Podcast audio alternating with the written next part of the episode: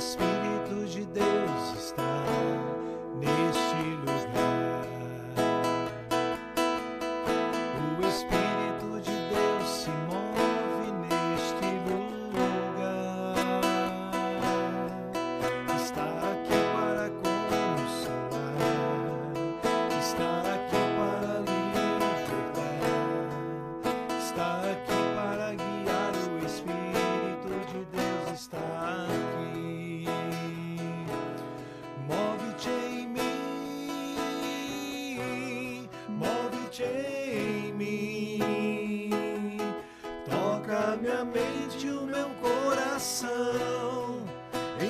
vida com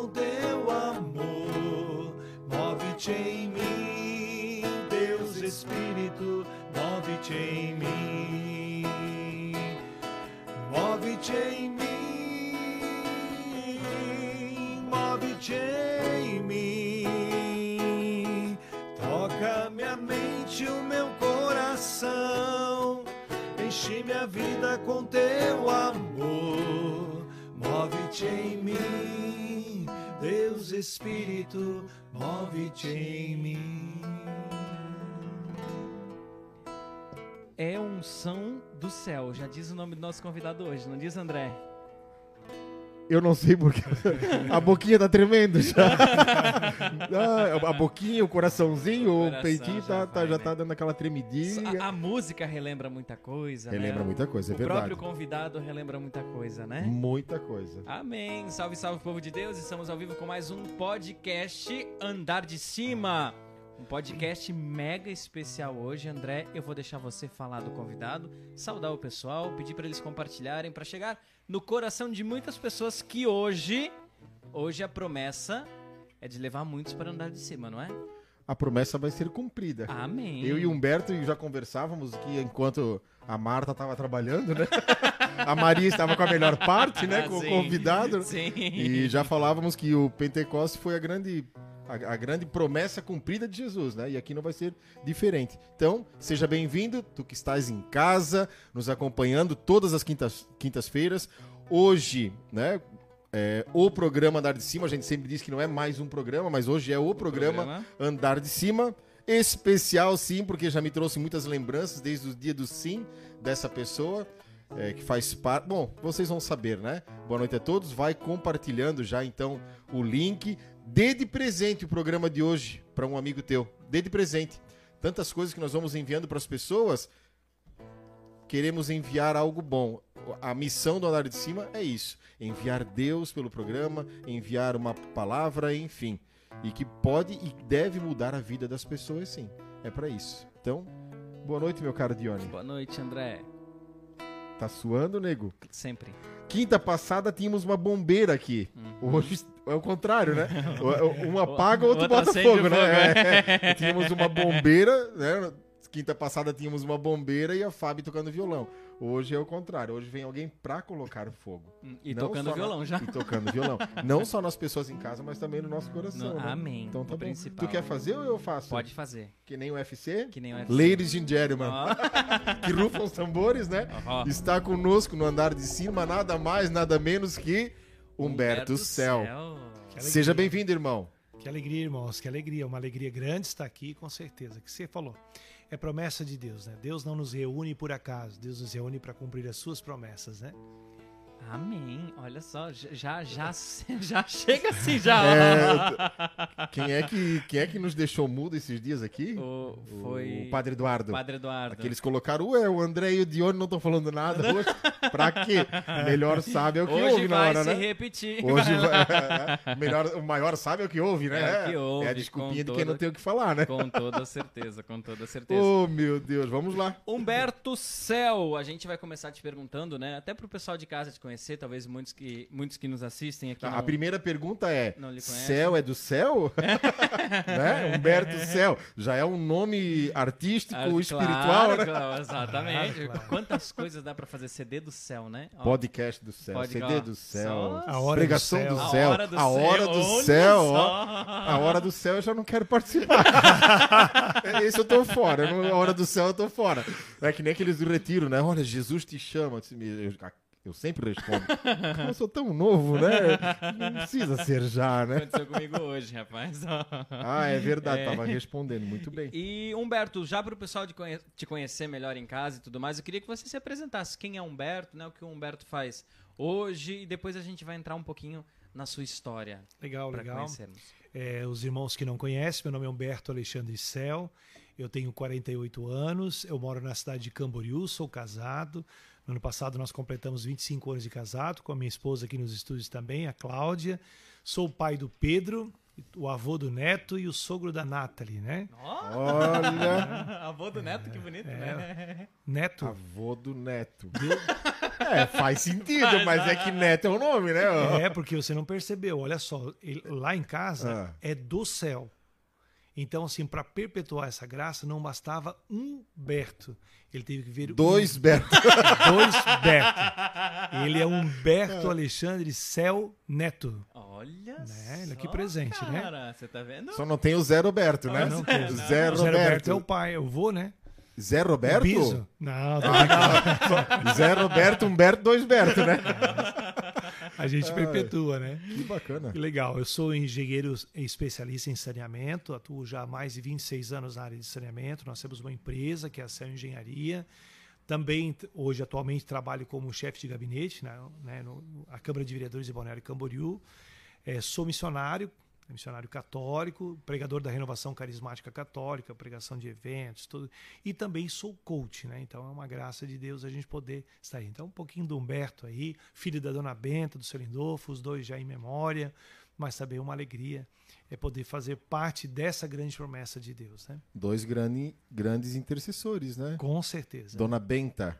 Olha Benta só. e o seu Lindolfo. E né? o seu Lindolfo. É. Que bacana. Tu é natural de, de Balneário Camboriú? Não, eu sou natural de Blumenau e eu Olha. vim quando tinha seis anos de idade para Camboriú. né? Tu chegou a morar em Itajaí ou não? Não, em Itajaí eu falava não. pro Dione que tu era de Itajaí, mas meu Não, Deus, Camboriú. não. Cheguei a morar em Brusque, né? Ah, é? Em Sim, Brusque? sim, aqui na Zambuja. É mesmo? Sim. E eu dando todos os detalhes do, do- da, da, da- da de cima. Morei cinco anos aqui encostadinho de você aqui. É, No mesmo? seminário de Zambuja. Ah, tu foi seminarista. Ah, seminarista. Olha só, e a Cláudia te roubou aí, no caso. Não, Não? não. não, não. A, re- a Cláudia foi a resposta de Deus depois que eu saí do seminário. Ah, que bacana. É, quando eu pedi para Deus o que ele queria, ele disse, ah, vou te dar um que ano que tu presente. passou aqui no seminário? 87 a 91. Final, até final de 91. 87 ou 91? Eu, 91. eu tava na maldade já. Não, não ia conhecer o. não, tô brincando, 91 não. 91 sim. Claro. 91 sim, foi Maldade, 91. 91 velho. sim. Eu, eu 91 tu estava jogava no- aquilica, né? no- no na caminho. maldade de soltar pipa. É verdade. Essas maldades, né? Senão vai- o público vai pensar o quê de? Não, não, mas todo mundo já sabe. né? Eu estava na maldade, né? Não, justamente. Ai, é. meu Deus, que bacana, eu não sabia. Essa do Ou não lembrava, né? Porque faz muito tempo Sim. também que nós nos é, falávamos, né? Uhum. Na verdade, para começar essa história, né? é, em 2002, dia 29 de julho de 2002, eu fiz a minha experiência com Deus aqui na Zambuja também, na casa de uma, de uma pessoa, enfim. E depois eu fui buscando, né? A, a conhecer a igreja e tudo mais. E tive a graça de conhecer, eu não lembro, mas isso faz, fazem mais de 15 anos né? Se há 20 eu estou caminhando.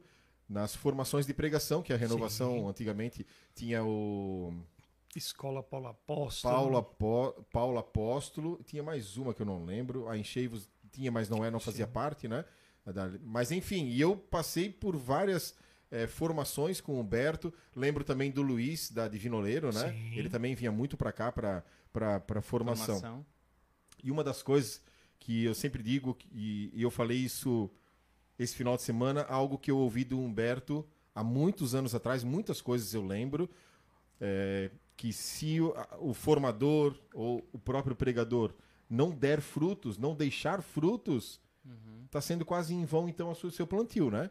Porque é, é, é, é uma consequência natural Uhum. né? levantar pregadores. Claro que, às vezes, numa sala de 20 pregadores ali, nós falávamos sobre vocação. Quem sabe nem todos têm a vocação, mas tem que dar um fruto. Daquilo que é formado, daquilo que é Sim. pregado.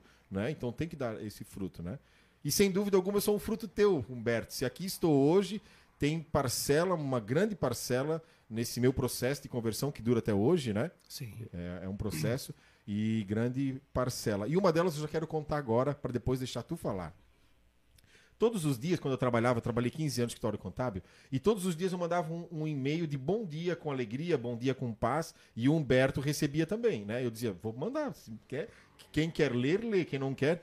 E certa vez eu estava indo, isso, isso fazem mais de 15 anos, por aí, enfim. E eu estava indo para o trabalho e eu passei pela Beira Rio, e eu vi um casal de bem senhores, assim, de mão dadas, andando, né? Um casalzinho, bem velhinhos. E eu coloquei né, essa manifestação de Deus, porque eu, eu, eu na verdade, eu, eu, fiquei encantado com isso e eu escrevi Bom Dia com Alegria. E o Humberto, é, para minha surpresa, o Humberto, é, creio que tu não lembra, mas isso me marcou. E o Humberto escreveu assim, ó. Eu não vejo tanto a ação de Deus, assim, né, não, não foi tanto que. Não é que não vejo. É que, né, eu lembro que a, a expressão foi essa. É, eu vi mais a ação de Deus no teu olhar, vendo o casal, do que no próprio casalzinho de velhinho, né? Uhum. E aquilo começou a despertar. Disse, cara, será que eu estou conseguindo me comunicar com Deus? Será que eu estou percebendo? Porque foi bem naquele meu começo, eu não sabia nada da igreja, Sim. sabia rezar, não sabia fazer nada, né? E aquilo, é, a minha alegria era poder mandar mensagem para as pessoas, né? E em resposta, Humberto disse, né? O que mais me encantou ver a ação de Deus em ti percebendo ao teu redor, né? E isso foi um impulso de dizer, cara, então a gente consegue ajudar as pessoas, eu acho que eu estou conseguindo eh, estar no caminho, enfim. Essa foi uma da, das histórias assim que me marcou, né? Uma que tu falou que tem que dar frutos e outra sobre, e eu estou falando disso coisa de 15 anos atrás, para ver como tem poder quando é pregado pelo pela ação do Espírito Santo, né? Quando é falado e proclamado pelo coração mesmo, pela ação do Espírito Santo, tem esse mover, né? E isso fica gravado, né? Lembra que o Padre Diego falou para nós? Que as experiências de Deus ficam marcadas. Por muitas vezes, algumas experiências não ficam porque. Uhum, não né? foram de Deus, então, né? Que bacana. Muito obrigado, Humberto. Se eu nunca te disse isso, né? Muito obrigado por toda a tua dedicação, formação. Volto a dizer, se aqui eu estou, é porque tu tem parcela também nisso. Então, muito obrigado. Que, que Deus lhe pague e continue te abençoando e levando a palavra então, para vou, vou, vou, devolver essa graça né, para ele também, né, já que tu me agraciaste com esse feedback. É importante graciar. Eu sempre né, trago comigo uma expressão muito bonita que diz assim que o formador percebe os seus frutos quando os seus formandos se tornam melhores que ele. Uhum. né? Ele falou isso por áudio, eu disse, não, não, não. não. Ele também, foi, meu, ele também foi meu formador. Eu vou só... tá sendo hoje. Não, não, começou não. hoje. Alguns seminários de vida pregou pra mim, cara. Ah, claro, tu também? Pô, ah, tá. Pensei que tava brincando. Mas essa é uma verdade, porque assim, ó, o que, que a gente percebe? O que, que é ser melhor? Porque aquilo que a gente falava, nós, é, todos nós sabemos abastecer um carro. Se você for num posto hoje, você sabe pegar a bombinha lá, colocar no teu carro abastecer. Mas você não vai ser tão bom quanto o frentista. E o que fez ele se tornar bom foi a prática dele. Mas um dia ele viu alguém colocar lá. Alguém um dia foi formador dele daquilo. É verdade. E aí, com o tempo, ele passou a se tornar profissional ou se, ou se tornou melhor daquilo. Né? Então, essa é a grande graça, quando a gente se torna melhor naquilo que um dia nos foi dado. Porque a palavra de Deus chega para nós, né? a palavra mesmo diz, ela não passa por nós sem deixar um sinal.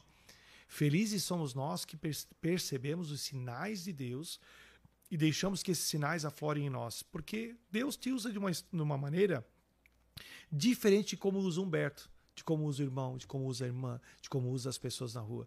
Mas Ele nos usa. Então, assim, quando a gente forma pessoas, nem você disse, você chega lá, tem um grupo de 20, 30 pregadores, um grupo de, de servos, um grupo de ministros, que você está dando uma formação para eles, você está lançando a palavra. Mas é que depois você passa anos depois, você vai ver pessoas que estão muito mais além de você. Por quê? Porque partiu delas né, o se desprender assim, não, recebi agora, então se esse é meu chamado, eu quero me tornar bem. Né? Uma das coisas que eu sempre falo é nas minhas pregações, e também no meu, nas minhas mensagens diárias, eu sempre digo assim: afinal você nasceu para fazer a diferença. Então, tudo que a gente faz, a gente tem que pensar em fazer a diferença. Não é fazer, fazer a diferença. Fazer todo mundo faz. Fazer por fazer, muitos estão fazendo.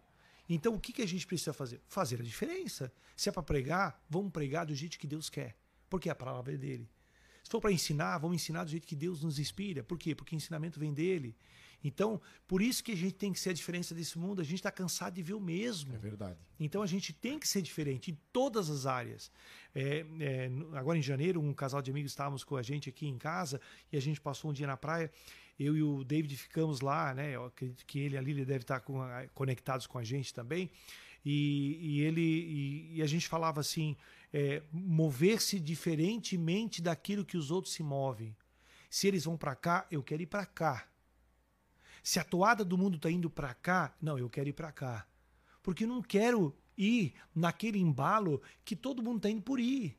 Eu quero ir para aquilo que realmente vai mudar a minha história, vai mudar a minha vida, que vai fazer a diferença na minha vida. Daí ele dizia assim, ó, pô, eu, eu nunca fui, ele disse, eu nunca fui de beber, beber, mas pô, gostava de tomar minha cerveja. Um dia quente, chegava em casa, abria uma cerveja, eu tomava. Mas peraí, eu não quero mais tomar cerveja. Nunca mais. Mas não é porque, ah, eu vou parar de tomar. Não, porque eu não quero mais. Eu quero ser diferente. Todo mundo bebe cerveja. Então eu não quero beber. Ah, o pessoal sai pro forró. Legal, eu não vou condenar quem vai no forró, mas eu não quero mais ir. Ele dizia para mim.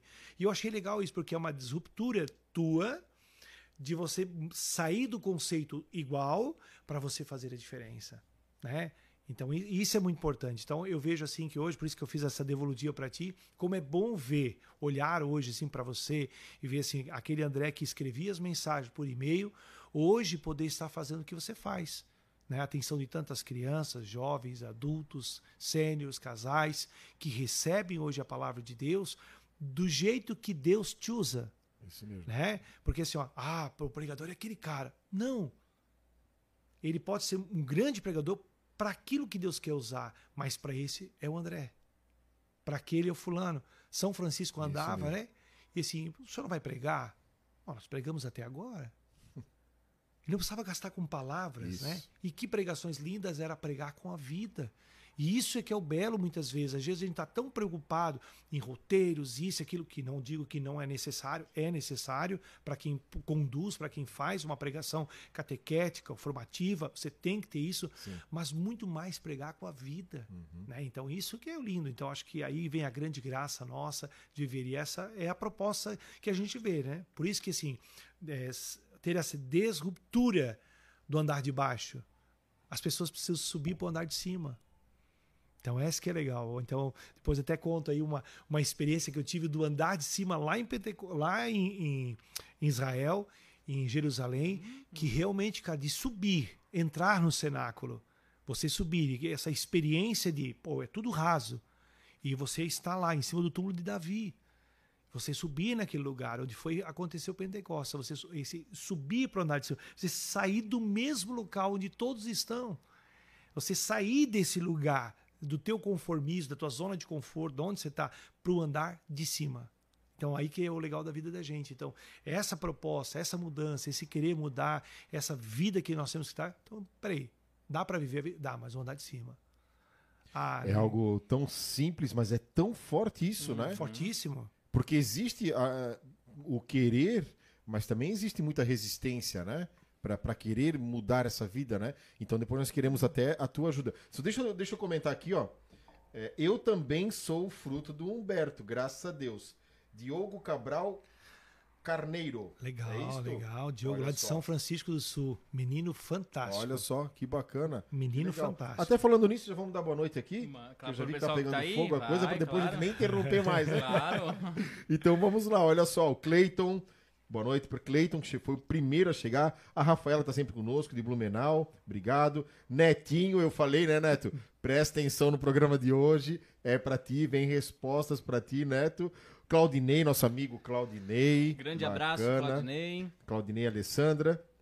A Marinalva Gevaer está dizendo que o Juliano está nos assistindo. Um Juliano, abraço, Juliano. Juliano Gevaer, de Muito amigo. obrigado, Juliano, que nos doou as luzes, Essas né? duas luzes um aqui. monte de cabo e som. Verdade. Muito obrigado, Juliano. Minha irmã Andresa, como sempre, está aí. Que se a família não prestigiar, quem vai, né? Elisângela, vamos lá. A Cris Comandoli, olá Cris, Marise, o Diogo eu já falei, o David Nelson. Deus seja louvado pela vida do irmão, amigo Humberto Céu. Esse é o David. David, olha que bacana. Agora. Seja bem-vindo, é. David, ao andar de cima. Maria Terezinha, Juliano Gevaerd, agora ele entrou com a conta dele. Que bacana. Muito obrigado, gente. Obrigado. E aproveitem, eu volto a dizer, manda de presente aí para os teus amigos que hoje vai ser, vai ser bacana de bastante respostas. Humberto, qual foi a tua experiência com Deus? Que ano que foi? Como que foi? Quem era Humberto e quem é hoje? Enfim, essa transformação. Eu vou usar uma frase que você falou no começo da tua vida, né? A gente está em processo de conversão, né? O verdadeiro Humberto ainda não está completo. Vamos completar o dia que eu entrar na glória, assim a gente espera, né? Quando a gente subir desse andar de cima, por mais de cima ainda, né? Então, então eu penso assim que é, é, é uma expressão que a gente é esse processo de conversão. Mas eu sempre fui uma pessoa da igreja, na, nasci num berço cristão, meu pai minha mãe, minha mãe catequista, ministra de Eucaristia, papai catequista, o pai um homem de muito, um, inter, um grande intercessor, um homem de muita oração. Então eu nasci num lar cristão. E desde pequeno eu sempre estive na igreja, toda a vida na igreja. Coroinha. E eu sempre tive um sonho, ser padre. Desde os meus seis anos de idade, eu lembro que eu queria ser padre. Então, minhas brincadeiras eram vestir de padre, a mãe fazia roupa de padre, a mãe era costureira. Então, cortar a banana em rodelinha, fazer a hóstia. Eu tinha aqueles Olha. soldadinhos, né? Uhum. Então, eu botava os soldadinhos tudo para na missa para mim poder pregar para eles tal. Então, desde pequeno, assim. Então, já cedo fui coroinha e com 12 para 13 anos eu fui para o seminário. Vim aqui para Zambuja, onde fui seminarista aqui na, na Zambuja. E aí eu tive uma vida de encontro com Deus no seminário muito mais do que a minha vida lá fora, mas um Deus histórico. Eu conheci um Deus da Escritura, um Deus do catecismo, um Deus da liturgia, um Deus que está presente em tudo isso. Então eu tive essa experiência com a divindade, com as coisas da igreja. Tive uma experiência com a igreja e me apaixonei. Porque sempre fui um apaixonado pelas coisas da igreja, né? Então, é realmente um teófilo, né? Um amigo das coisas de Deus. Uhum. E vivi isso um tempo. Mas a gente passa da fase da criança para adolescente, adolescência para juventude, e na fase da juventude a gente tem todos os hormônios, todas essas questões. E aí, em meados de 91, novembro de 91, nós fomos para finados para casa. Né? E aí, indo para o finados em casa, na missa de sábado, o grupo de jovens se reuniu, eu pedi para minha mãe para ficar no grupo de jovens, minha mãe deixou ficar lá. Acabou o grupo de jovens, eles foram para uma danceteria. E aí, vamos, vamos, vamos, vamos. Eu disse, ah, preciso pedir para a mãe e para o pai, né, para ir na danceteria. E aí, fui em casa, pedi para eles. Minha mãe disse: Não, jamais, não, que isso, seminarista não vai para discoteca, aquele tempo da discoteca, né? Verdade irmã, não vai pra discoteca, que não sei o que lá. E hoje é pior ainda, que hoje é dia de todos os santos, aí os, né, as almas estão tudo por aí soltas. Minha avó também conta é, essas histórias. Então tem que tomar cuidado, não sei o que, fica em casa. Tá, beleza.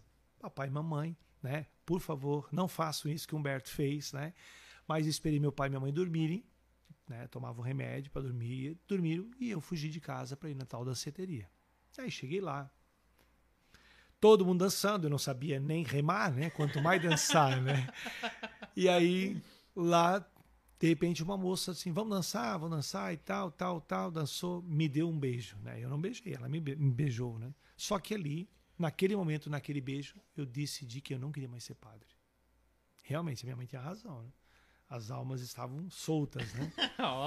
E eu no, no, domingo vim, que era comum a gente voltar, voltar. no domingo para o seminário. Uhum. Daí no domingo eu voltei com a, não falei para meu pai, para minha mãe, voltei com a decisão de não querer mais ser padre. Na época o padre Francisco Rowling era o nosso orientador. Eu... E o padre Salmo, que hoje é bispo, era o nosso é, diretor do, do seminário. E aí o reitor do seminário. E aí eu cheguei pro padre Francisco e disse: Olha, eu não quero mais ser padre, eu quero ir embora, eu quero ir embora, eu quero ir embora. Arrumei minha roupa toda, arrumei tudo. Uhum. No dia seguinte chamaram o padre Antero, que era o meu pároco, e aí o padre Antero veio me buscar. E quando cheguei em casa, que nós chegamos no portão da minha casa, assim, minha mãe olhou aquilo, ficou assustada, né? E aí perguntou o que aconteceu. O padre disse: Não, ele pediu para vir embora. Minha mãe disse: Como vir embora? Não, não quero mais ser padre. Pode voltar para o seminário. Eu disse: Não, não vou voltar. Então não te quero em casa, né? E aí aquilo foi um choque muito grande na minha vida. Mas meu, meu pai apazigou, disse, não, calma, vamos entrar, vamos conversar. E entrei em casa. Ali foi um momento de, assim, de ruptura com aquele desejo de ser padre. Confesso a vocês que eu nunca mais encontrei aquela menina. Fiquei apaixonado, claro, nunca tinha beijado. Uhum. Achei que era algo diferente, que é aquela natureza. Só que eu não tive, né? é, alguém para me orientar. E eu também não falei para o padre que foi por aquilo, né? Uhum. Então, se tivesse conversado, me aberto com ele, talvez teria sido diferente. E aí, vim para casa e minha vida foi para casa e fui pro, pro mundo, né?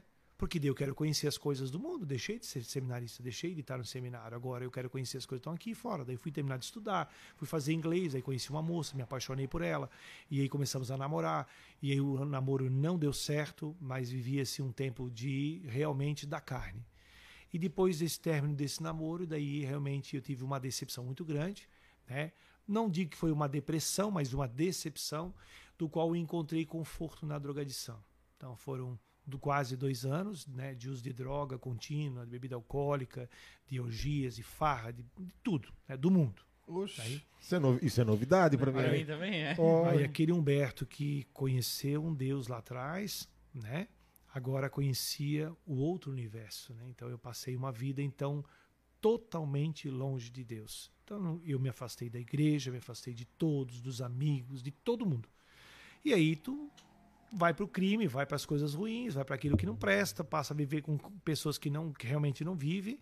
E eu fiquei lá quase dois anos, fui ao fundo do poço. Com 15, 16 anos? Não, já com 17 para 18 anos já. Né? Ali quase, não, com 19 anos, já estava com 19 anos. Então ali foi assim o auge, né? 19 para 20. O auge realmente da minha vida ali fora de Deus. E aí quando chegou no ano seguinte, 92, eu já estava né, bem mal um dia parado numa esquina, dois amigos hoje, vocês conhecem o padre Jair, Jair Pereira, que está lá em Florianópolis. O padre Jair, ele na época ele era apenas o Jair da contabilidade, participava do jovens. Uhum. E o Milton Antônio, né? O Milton Antônio, que é um também um grande pregador, um amigo querido, né? Já foi nosso vice-prefeito da cidade, hoje atualmente é vereador na cidade e o Milton e ele me encontraram numa esquina. Naquela esquina, eu estava lá na esquina, justamente arquitetando algo ruim. E os dois atravessaram a rua, vieram conversar comigo e disseram assim: Ei, a gente quer fazer um convite. Cara, que convite vocês querem? Cara? Não, queremos te convidar para um negócio legal, cara. Tá surgindo aí umas missas. Cara, o que, que eu quero saber de missa de igreja, cara? Vocês estão ficando doido. Não, cara, uma missa é muito legal, tal, tal. É da renovação carismática. Agora vocês pioraram mais ainda, porque na minha época de seminário, a gente perseguia os carismáticos. Tadinhos, né? Uhum. Hoje eu peço perdão a Deus porque eu realmente era um ignorante, eu não conhecia, eu não conhecia o movimento. Então eu achava que eram os intrusos da Leleia dentro da Igreja Católica. Uhum. Então eu peço até perdão para meus irmãos da Igreja Evangélica, porque até debochar deles a gente debochava, porque a gente não tinha conhecimento, Sim. né? E aí eu disse, não, não quero ir, não sei o que lá. Não, e o Jair, cara, tem que ir uma missão muito legal com o Padre Elis. Quem? O Bileco? Pior ainda. né? O cara era um maluco, o Padre Elis da Cunha, de Itajaí. Era, era maluco, sim. né? Não, não vou, não vou, não vou. E eles falaram uma palavra que nunca deviam ter falado. Ou melhor, a palavra que Deus escolheu botar na boca deles. Tu não é homem para ir nessa missa. e aí eu disse, quando que é a missa? quinta-feira que vem, lá na Santa Inês. Que horas? 8 horas. 8 horas eu tô lá. E aí eu fui naquele dia, 13 de agosto de 1992. Esse ano completam 30 anos. Eu entrei naquela igreja, bêbado, chapado, né? Entrei lá e sabe qual era o meu desejo? Quando saísse da igreja, matar os dois. Porque os dois me disseram que eu não era homem. E eu cheguei naquela missa, Cara, desprovido de nada. Só ia provar para eles que eu era homem para entrar numa igreja de volta senta lá. Cara, missa é uma hora. Passou uma hora, eu tô livre dessa palhaçada. Era o meu pensamento. entrei, chegou lá, o padre entrou, que negócio tal. Foi muito rápido a entrada, não teve né, nenhum exagero, nenhum batição de palma, tá lá. Só achei que era uma palhaçada, o pessoal no canto de entrada, batendo palma, bater palma na missa, cara. Isso é uma loucura para minha minha cabeça. E aí veio o momento de perdão, ele não fez nada de oração, que eles falaram que os carismáticos tinham umas oração poderosa de perdão, de cura e libertação, não teve nada. Legal. Passei no teste.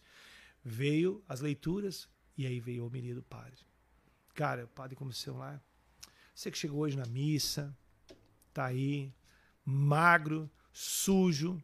Cara, eu já olhei para os dois assim, pô, cara, qual dos dois foi falar minha fita pro padre, cara? Cala a boca, não sei o que ninguém tá falando. Não, cara, o padre tá falando da minha vida lá na frente, cara. Todo mundo na igreja tá me olhando.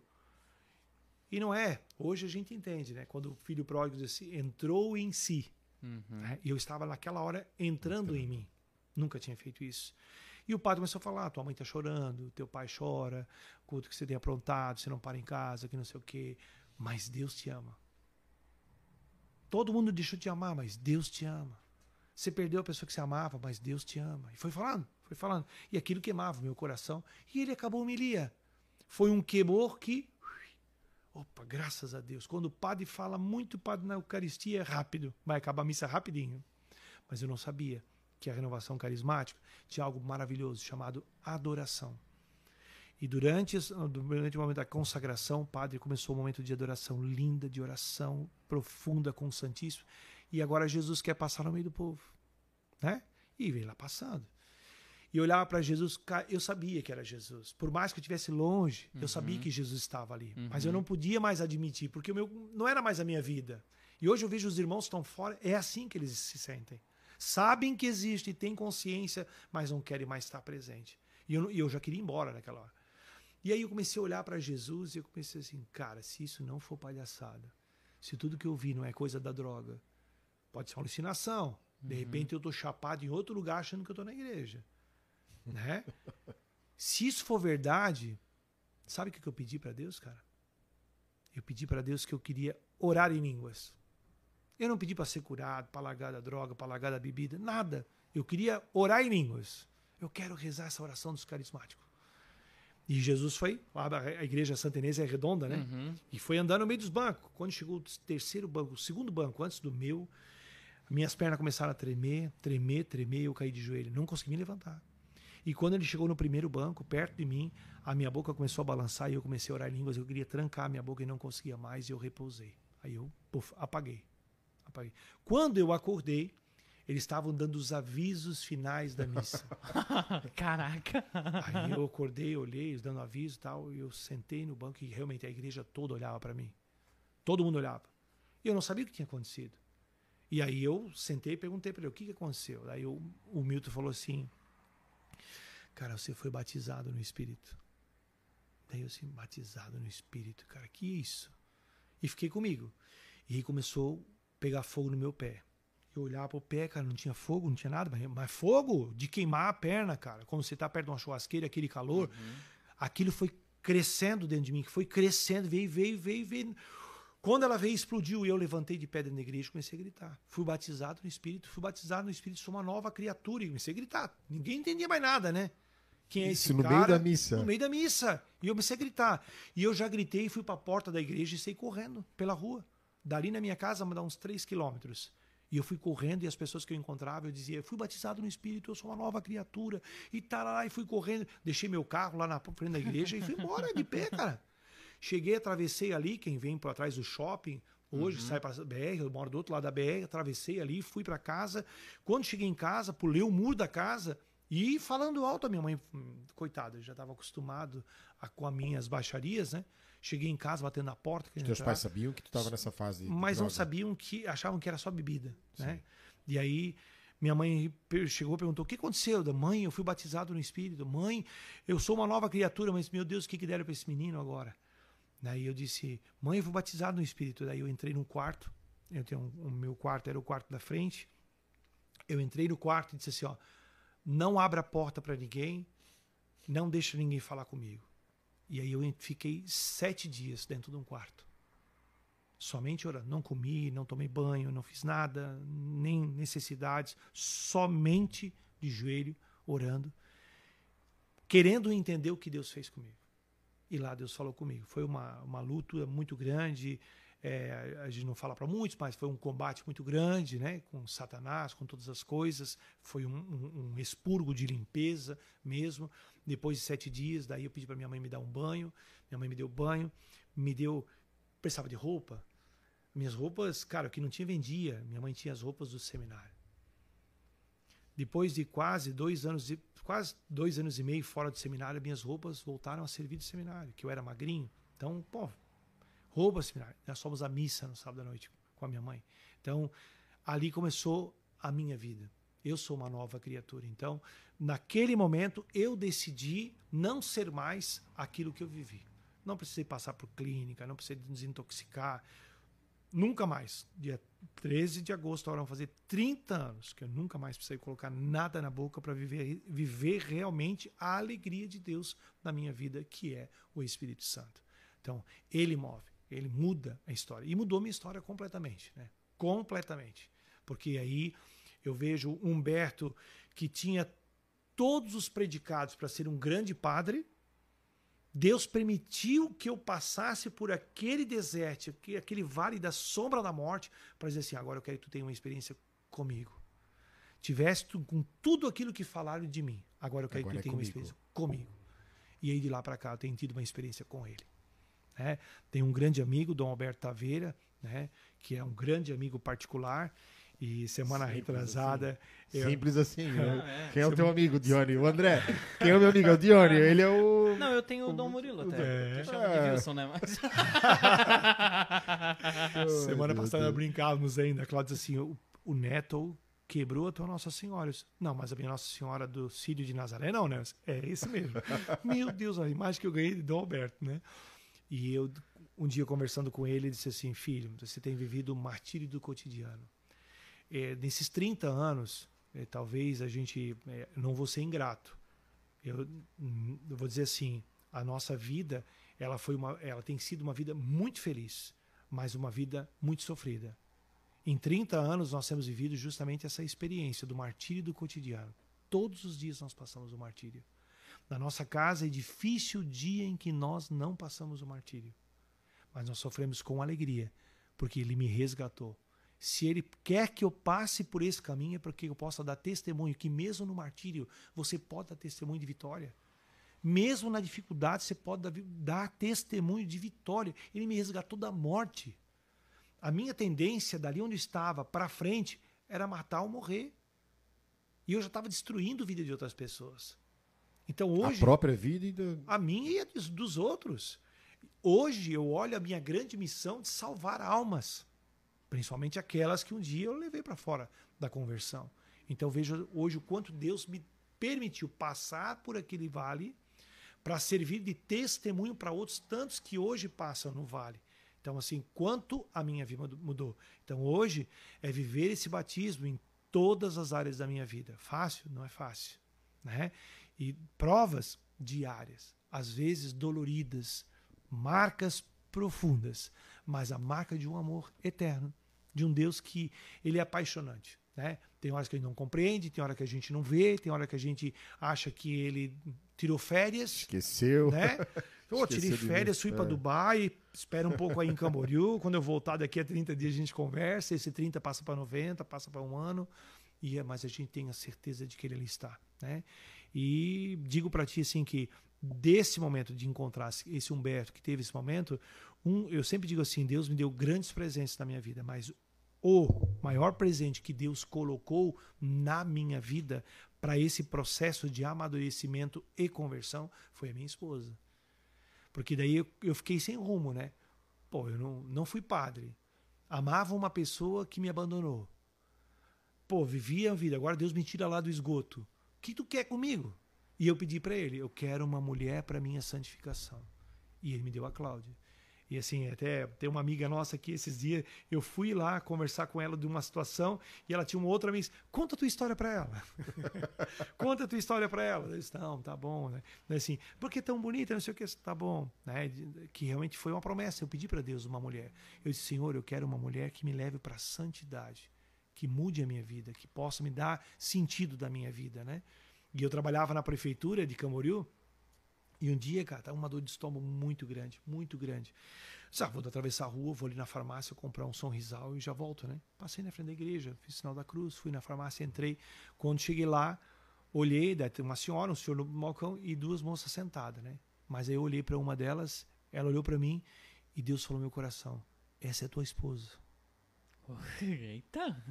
Eu não sabia o que eu vim comprar na farmácia, cara. Passou a dor no estômago? É, eu falei, ah, tô com dor no estômago, tá, tô, peguei um remédio, fui embora para a prefeitura, passei na igreja e aquilo começou a bater meu coração. Aí fiquei, pô, né? O demônio também te pega umas artes, né? Eu estava começando a conhecer uma menina no grupo de jovens. E eu assim, não, não é, não é, não é. Quando chegou de noite, fui pegar o ônibus para ir embora para casa. Aí a prima dela assim, ah, minha prima perguntou de ti, não sei o que, tal, tal, tal. Falou de, perguntou, não, falou de ti, tal, tal. Disse, Quem é tua prima? Ah, lá da farmácia, Cláudia. Daí, opa, Cláudia, né? E aí, três semanas depois, era o dia dos namorados, a gente tinha organizado um grande baile, né, dos namorados, que é do nosso grupo de jovens que fazia. E aí eu fui para lá, minha a menina que eu estava começando a paquerar não podia, o pai dela não deixou ela ir comigo, né? Comigo por causa do rótulo, né? E aí eu fui para lá, de repente que eu encontro a Cláudia. Disse, cara, não vai dar certo isso. Eu vou embora para mim não errar mais. E eu fui embora. Aí o meu amigo falou assim, ó, cara, tu não, não vai comigo lá numa boate, tem uma danceteria, que era o Escadão na época, era uma danceteria grande.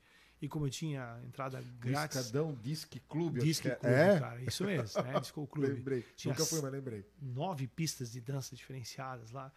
E eu disse, não, vou, porque a gente libera a entrada, né? E aí entramos lá na danceteria, dançando e tal, conversando. Aí, daqui a pouco ele disse, ó, ô, sabe quem tá aí? Eu disse, quem? Aquela menina da farmácia. Ah, não pode. Aí tava lá, encontramos. Aí começamos a conversar, conversamos a noite toda. No outro domingo, domingo, eu pedi a mão dela em namoro. Né? Dia 12 de junho começamos a namorar. E aí em novembro daquele ano, a gente já noivou. E aí ficamos quatro anos noivos, depois casamos, né? No- Isso você tinha quantos anos nessa época? Quando casamos? Não, ah, do 20, namoro. 20, 21, 22 foi ali Uhum. aquele período. É, bem já- Casei com 24 anos, então de 20 Uhum. para 24 anos. Foi um- uma graça muito grande. E aí Deus foi fazendo a obra dele, né? E aí começamos já. Eu estou 30 anos de caminhada, 28 anos pregando, né? Então, 28 anos já ministrando a palavra Esposa de Deus. prega também, Cláudia? Pregadora? Não, intercessora. Grande intercessor. Intercessora. Isso. O marido sai para pregar e a esposa intercede. É, e, quanta, e quantas missões ela foi junto, Juntos, né? né? Muitas, muitas missões, quietinha no canto dela, orando, muitas vezes atendendo, aconselhando, mas é, realmente é uma graça de Deus, né? Eu até acredito assim que Deus foi muito bom, porque se nós dois pregássemos, talvez, é, não sei, né, o plano de Deus, mas eu, eu penso se nós dois pregássemos, talvez teríamos muitas missões, um para cá, um para lá, muitas vezes a gente não estaria junto nas missões Verdade. como a gente muitas vezes esteve, né? Então, foi uma fase maravilhosa aí aquele tempo e tem sido cada momento uma nova fase, um novo tempo, né, de graça na nossa vida. Somos ministros de música, tanto eu quanto ela, tocamos já há 28 anos, tocamos juntos na igreja, então é uma, uma graça de Deus. né? Que bacana. Que graça, né? Caraca, eu conhecia 2% desse testemunho. De algumas É, pregações que a gente já ouviu, assim, já né? participou, né? E tudo mais. Mas olha, olha, o que Deus faz, né? Às vezes a gente se culpa, um sorrisal faz uma, uma dor de barriga, né, cara? Faz. Faz uma coisa na vida. Quando a gente tá aberto e preparado pra Deus, as coisas realmente acontecem. Acontece. Amém? Amém. Vamos, vamos falar das pessoas que. Pra gente entrar até no Então- próximo tema e tudo mais. Falar das pessoas que estão nos assistindo, dos nossos patrocinadores também. O patrocinador deixa pra ti. O Sérgio Gonçalves falou assim, ó, até o Humberto por aqui. É, viu? Até o Humberto por Ah, aqui, cara. viu? É isso aí. aberto. O David colocou, né, um testemunho de vida tremendo, irmão. Muitas pessoas são libertas do mundo das drogas com esse testemunho. Bacana. Margarete Imoff tá chegando. Lilian Brita colocou meu amigo Humberto. É um grande exemplo. Isso aí, que bênção. HP Produções, ó, o Oh. Hermes tá aí. Lembrei do Humberto, ele disse, na gravação do show do Amados do Eterno. Sim. Isso me... Então, em Celso Ramos, é verdade. Eu estava junto nessa. E aí encontrei o Humberto lá. Olha que loucura, cara. E aí, aí parou eu, Humberto, acho que o Hermes estava junto, ou o Wagner, não lembro. E nós começamos a conversar e o Humberto nem estava conversando comigo, estava conversando com. E o Humberto falou algo pro cara que estava na conversa, que eu não lembro quem que é a terceira pessoa. E aquilo despertou no meu coração que eu precisava de confissão. Chamei o Padre Elton, que estava lá, disse, Padre, eu preciso... O Humberto me falou um negócio, agora eu me lembrei, eu preciso... Isso está me incomodando, eu preciso confessar. Aí sentei lá com, com o, Padre o Elton? Padre Elton, e aí eu confessei no, no show, já pensou? Uhum. Né? Claro, já tinha acabado o show, mas como, como tu falou, como é bom a gente é, Estar aberto, estar né? aberto, aberto. numa conversa que não era nem comigo, mas Aqui, aqui já teve uma, já teve um algo que já também já me despertou. Aí disse, padre, foi isso, isso, isso. Ele disse, não, tá bom. Tá faltando só um pouquinho de amor pra ti, tá, André? Ele falou. É, eu vou te dar então como penitência. um pouquinho de penitência, é o 1 Coríntios 13, tu vai ler todos os dias, tá? Até tu se amar um pouquinho mais, né? Esse é o Padre Alto, né? esse, É. esse, Coisa boa. esse é, Esse é o é o padre. Sabes Alto. que naquele show fazia, é, acho que 25 ou 26 dias de um, de um dos primeiros milagres que Deus fez na minha vida, na minha cirurgia do câncer na garganta, né? Então, Eu lembro de algo assim, não lembro ao certo o que, o que aconteceu. eu participei né, na gravação daquele, daquele CD do Amados, eu fiz um- uma das, das orações que estão lá, é, um- é- é uma das minhas participações. No convite para o show, eu tinha, eu acho que uma semana, acho que, acho que, é, eu acho que era uma semana, eu estava com curativo ainda né, da minha cirurgia, eu fiz a gravação chamada para o show deles do Amados do Eterno. Então, ali foi um dos grandes, foi um dos grandes testemunhos de milagre na minha vida. Eu já vi milhares de milagres em tantas pregações por esse Brasil afora. Mas na minha vida foi um dos milagres. Então, realmente estar naquele show, poder ministrar a oração naquela noite, estar com eles naquela noite lá, para mim foi uma graça muito grande. Então, assim, realmente, porque o meu diagnóstico era não voltar mais a falar. A gente- O médico falou, haviam três diagnósticos para mim. Ou eu não voltar mais a falar, ficaria mudo, ou eu ia ficar rouco eternamente, ou eu ia sair num caixão. Credo. Foi- era o diagnóstico, né? E aí eu falei para ele, não, doutor, existe um quarto. Ele disse, não, não existe, não existe, não existe, senhor vai escrever nos anais da medicina. Eu vou sair bem, falando, vivo, melhor do que eu estava. E quando ele, no dia seguinte da minha cirurgia, ele, pôde dizer, ele disse para nós. O primeiro milagre já foi ele, né? A conversão dele para me operar. Porque quando as irmãs me encaminharam para poder fazer né, a cirurgia, era uma cirurgia muito delicada, tinha três nódulos grandes, né, três tumores grandes, um na- nas cordas vocais, nas pregas da tireoide, e dois nas carótinas, né? Eram dois tumores grandes. E ele disse para mim assim, olha, eu não faço pelo SUS essa cirurgia e eu só faço particular, não faço pelo plano de saúde, só particular. Era 25 mil reais a cirurgia. Meu. E eu disse para ele assim, é, doutor, então o senhor disse para mim como é que eu posso fazer para pagar, né? Para o senhor, disse, não, é à vista, você paga, deposita e a gente marca a cirurgia. O senhor não tem uma data para mim mais ou menos assim, quando o senhor pode me operar? Tem a data. Você vai, paga e a gente marca a cirurgia. Daí eu disse assim, não, tudo bem, então vou- rezar para ver o que, que eu vou vender, se vender meu carro, uma coisa, para poder que eu não tenho condições de pagar 25 mil reais. Daí ele falou assim, tá, mas o que, que tu tem com as irmãs do Marieta lá, que elas, pô, são, te amam lá, né? Fala, ah, cuida do meu menino, não sei o que. Eu disse, ah, é que eu sou missionário católico, assim, assim, eu prego encontro, retiro, encontro, retiro. Aí eu vou de vez em quando na casa da minha mãe, minha mãe assiste aquela tal de Canção Nova. assim, Isso, assim, nós pregamos esses encontros. Mas você prega para aquele tanto de gente, assim, prega para aquele tanto, mais, menos, um a um, né? A gente prega para essas pessoas. Essa é a minha missão, pregar o evangelho. Daí ele batia com a caneta assim, né, na mesa dele assim, eu vou fazer tua cirurgia. Eu falei assim, é, agora você precisa saber quando eu vou me preparar para a cirurgia. Não, tu não entendeu. Um homem que prega a palavra para aquele tanto de gente, eu não posso deixar de operar. Eu vou te dar a tua cirurgia. Só conversa com as irmãs. Eu também arrepiou Também? aqui agora. Eles conversa com as irmãs, consegue anestesia, consegue o hospital e eu vou te dar a cirurgia. E ele me operou naquela cirurgia. Então foi um presente de Deus tremendo, né? Foi um presente. E aí eu, nós fomos para a cirurgia naquele dia, era a véspera de São Francisco, e a gente foi para o hospital. Eu, eu fui internado na hora da misericórdia. Três horas. É, e às 5 horas da tarde o padre veio no meu quarto, me deu, fez a confissão, me deu a Eucaristia, me deu unção dos enfermos. 5 e meia eu estava dentro da UTI, rezando por um do doente.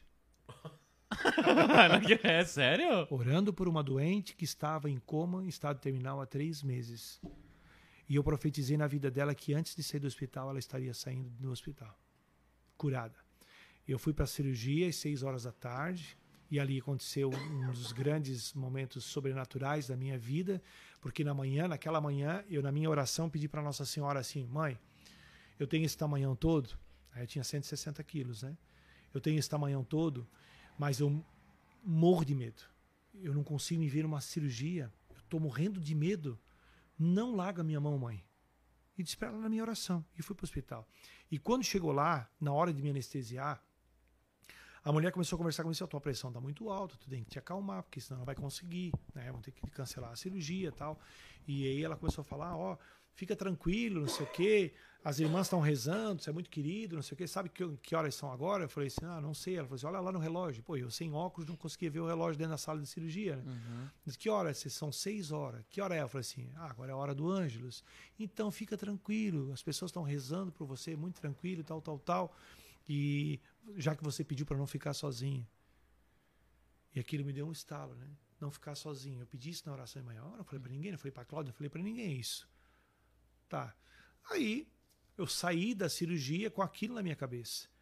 Na manhã seguinte, tal, no quarto, a irmã Rosa entrou, e a irmã Rosa uma intimidade muito grande com Nossa Senhora, e eu perguntei para a irmã Rosa, como é o nome daquela anestesista que estava lá na cuidando de mim lá? Meu Senhor. E a irmã Rosa assim, ah, não sei, eu vou ver, vou dar uma olhada. Final da tarde ela voltou, vinha duas, três vezes no meu quarto, e ela assim, irmã Rosa, que, olha, faz quatro anos que o Marieta não tem anestesista mulher. Quem estava lá era o doutor Gabriel, contigo te acompanhando. Meu. E aí eu entendi que Nossa Senhora não deixa, né? Não te deixou sozinho. sozinho. Não deixou sozinho. Duas experiências místicas, essa e outra vez que eu vi a própria Nossa Senhora dentro do hospital. Então foram experiências lindas, foram um ano dentro do hospital, né? Um ano de tratamento, de idas e voltas, idas e voltas. Foram oito cirurgias, né? já foram 84 tumores né, vencidos, né, para honra e glória do Senhor. 84? 84 Tudo na garganta? Não, foram garganta, esôfago, estômago e todos os órgãos, né? É, região abdominal. Né, e foram uma sequência, 2013 a 2018 foi uma luta muito grande, muito grande, mas foi uma luta em Deus, assim, foi muitas vitórias. Então a gente diz, por isso o martírio do cotidiano. Quando a gente assim, pá, vencemos, mais uma, Vence mais uma, mais uma. E a gente não começou a se acostumar com esse mais uma como presente de Deus. Eu sempre falo, até no livro que eu estou escrevendo, né? quero terminar, se Deus me permitir, esse ano, e eu coloco lá, eu nasci para fazer a diferença. Né? E um dos capítulos do meu livro, ele diz assim, a minha dor de hoje é o meu testemunho de amanhã. Então, uhum. tudo que eu passei é para testemunho para as pessoas que não podem passar. Então, assim, no hospital, quantas pessoas. Chegavam as pessoas na porta do quarto e mãe, ah, essa aqui é a mulher, vim trazer ela aqui, não sei o que. Eu pensei, ai, vai rezar por mim, né? Pô, então essa, tu pode rezar por ela? Quantas vezes, né? Uhum. No nosso quarto, a Cláudia depois de ficar comigo, nós ficamos 11 dias num quarto internado. E naqueles 11 dias, quantas pessoas, irmã? Ah, reza para o padre, reza pelo médico, reza pelas enfermeiras, reza isso aqui. Quantas coisas Deus nos deu. Então foi um momento de a doença me trouxe uma proximidade com Deus muito grande. E eu sempre digo assim, às vezes as pessoas, ah, ah é muito forte o que eu vou dizer agora, mas para mim não é. A doença foi um presente de Deus na minha vida, para poder olhar todo dia o meu processo de conversão, não sair desse caminho. Esse é o meu processo. Então, se eu tenho que passar por isso, esse é o meu processo. Então aí a gente Ele não essa... deu a doença, mas não, ele permitiu. Permitiu uhum. que eu passasse Exato, por ela. Perfeito. Né? Perfeito. É o que a gente sempre fala sobre é, isso, né? Sim. Não, Deus não castiga, Deus não permite nada que é mal. Deus é isso. é bom, perfeito, maravilhoso. Deus não pune ninguém. Né? Nós nos punimos. Isso. As consequências dos nossos pecados. Atos e consequências. Né? Né? Então, Deus não fala, ah, Deus está te punindo pelo teu pecado. Jamais. Ele é amor, ele é misericórdia. Isso. Ah, e aí vem aquela frase: se Deus amasse, não teria guerra. Peraí, Deus não tem nada a ver com a guerra. Livre-arbítrio. Quem está fazendo a guerra somos nós aqui. Isso. Ah, mas onde é que está Deus que não, que não acaba com isso? Peraí. Deus deu sabedoria ao homem de saber que ele não pode fazer isso. Amar os seus inimigos, né? Então, nós, se nós fôssemos obedientes, né, lá em Deuteronômio fala bem claro que a obediência ela gera bênção. Então, se hoje o Brasil vive qualquer situação ruim, não é porque Deus abandonou o Brasil, não. Nós estamos vivendo a consequência dos nossos pecados, dos nossos erros. Quando fala, ah, no carnaval, tá aí, ó, consequência dos nossos pecados, né? Ah, porque Deus não foi Deus que fez isso, somos nós que estamos fazendo, né? Então vejo isso. Então a doença ela foi um presente na minha vida. Ele ter permitido que eu passasse por ela para me tornar mais, mais forte e para mim testemunhar. E a gente encontra pelo Brasil afora, em todos os lugares que a gente prega, pessoas que vêm conversar com a gente, expõem a situação e a gente pode dizer para assim: ó, eu venci. Você também pode vencer. Creia. Você pode vencer isso. Então você pode testemunhar algo que você realmente passou. Então, assim, eu não vou falar para as pessoas de algo. Ah, eu soube de uma pessoa que tinha câncer e ficou curada. É o teu testemunho. Meu né? testemunho. Então, assim, Deus permitiu para que eu pudesse ser testemunho na vida das pessoas. Testemunho de conversão, testemunho de vida, testemunho de superação, testemunho de alegria, de manter a, a vivacidade. Então, quanto Deus tem feito na vida da gente. né? Quem é o Pedro Henrique? Cara, Teu filho? ele é o segundo presente maior que Deus me deu. É teu filho? Pedra preciosa, Pedro, Pedro Henrique, Cel. Henrique Céu. Esse cara é muito bom, hein? Boa noite. Boa noite, meu caro Pedro. Sou fã dele, cara. É? Sou fã Pedro, dele. ó. Lê de novo. Esse cara é muito bom, hein?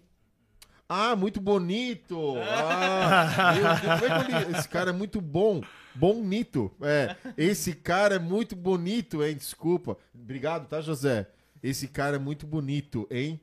É parecido contigo, né, Pedro? Não, é? É, parecido, claro. Totalmente parecido. Que legal. Tem mais alguém aí no chat, André? Pra depois Então. a gente voltar. O Andy Alves entrou agora também. O Hermes está dizendo aqui.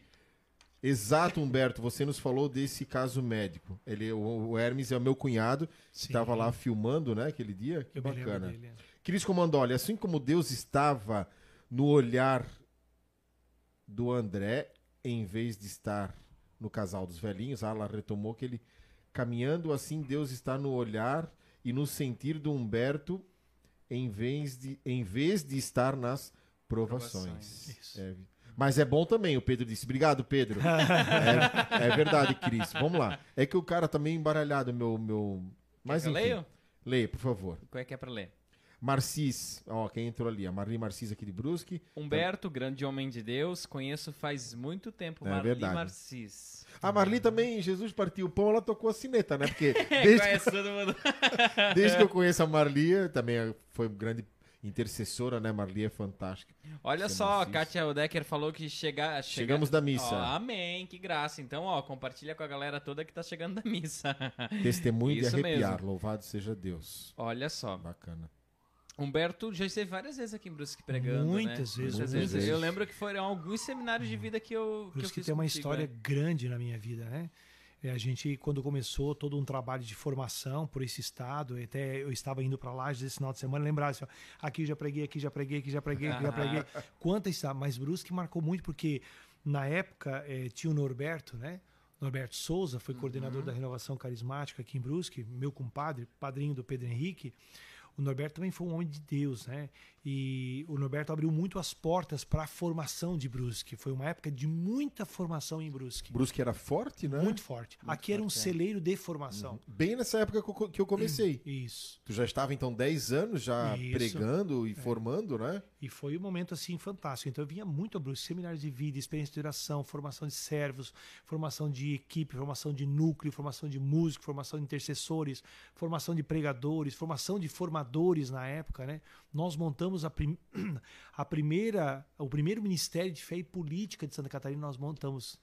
Então, assim, aqui surgiram as primeiras orações, depois a gente começou a montar, montamos todo eh, o estatuto do Conselho de Mandato, de como orientar as pessoas para a vida pública, para a vida de fé e política. Então, foi fantástico. então, Foi um tempo maravilhoso e eu agradeço muito aqui em Brusque. A gente passou algumas noites frias, algumas noites quentes, né? Então, foi maravilhoso. Então, assim, eu tenho, assim, um- uma alegria e um carinho muito grande para a cidade, né? Dos dias de penitência. Aqui aconteceu também uma das grandes graças da nossa vida. Já a Cláudia testemunhava semana, semana passada para um amigo nosso do encontro que teve com a Madre Maria José numa dia de penitência, né? Uhum. Nós estávamos desempregados, nós não tínhamos o que comer dentro de casa e a gente tinha cinco, eu pedi cinco reais para minha mãe emprestado para botar de gasolina para vir animar o encontro. Eu fui o, o O animador. de- ministério de vocês veio, não, né? nós não tocamos. não, Ah, nós- esse foi outro, Isso, foi outro. No, no multiuso, né? multiuso nós tocamos. é. Vocês tocaram, verdade. E aí eu vim animar o encontro. Daí a minha mãe falou: assim, dá pra ir? Eu falei: mãe, pra ir dá. E pra voltar? Deus provê, Deus proverá. né? E aí a Cláudia disse assim: vamos levar o pai e a mãe? Eu falei assim: Cláudia, se eu for lá buscar o teu pai e tua mãe e ir pra Brusque, nós não vamos chegar em Brusque. Ela disse, Vai, vamos chegar sim. Vamos chegar. Deus, que sufoco. E aí a gente pegou. E naquela semana a Cláudia tinha feito a novena de São José. E aí, São São José vai dar uma graça. Eu estava desempregado, nós já nos passando assim, uma, uma aprovação muito grande. E aí a gente veio para o encontro. Quando chegou aqui no encontro, a gente estava subindo as escadarias ali da Fena Reco. o Norberto, que, né, a Cláudia com umas fitinhas assim, ó, oh, pega aqui, aqui tem um envelopinho, tá todos os negócios das refeições de vocês. E, pô, pelo não vamos passar fome no encontro, né? Ganhamos as refeições do encontro. Aí eu tava lá animando o encontro, uma senhora olhou, ah, quero falar contigo, assim, espera um pouquinho e tal. Quando acabou a oração que eu passei para irmã, desci para conversar com ela, ela me deu um envelope pardo, assim, um envelopezinho, me dando na minha mão e disse assim, ó, São José mandou te entregar. Seu José, que seu José? Dela assim, São, São José. José. Ah, tá bom. Peguei o um envelope e saí, tal, tal. Daí fui para Cláudia, disse, olha, uma senhora chegou lá, pediu um envelope que São José mandou. Daí ela me deu, tinha um papel de anotação, assim, de mercado, e estava escrito assim, ó, é, eu vi, eu vi o Senhor, toquei em sua orla, curado eu estou. Assim, amém. E tinha 136 reais, acho que era isso, né? 140 reais dentro do envelope. Deu para nós pagarmos todas as nossas contas de um mês naquela época. Tudo. Nós botamos comida em casa, pagamos água, luz, tudo que precisava nós podemos pagar e podemos voltar para casa naquele dia.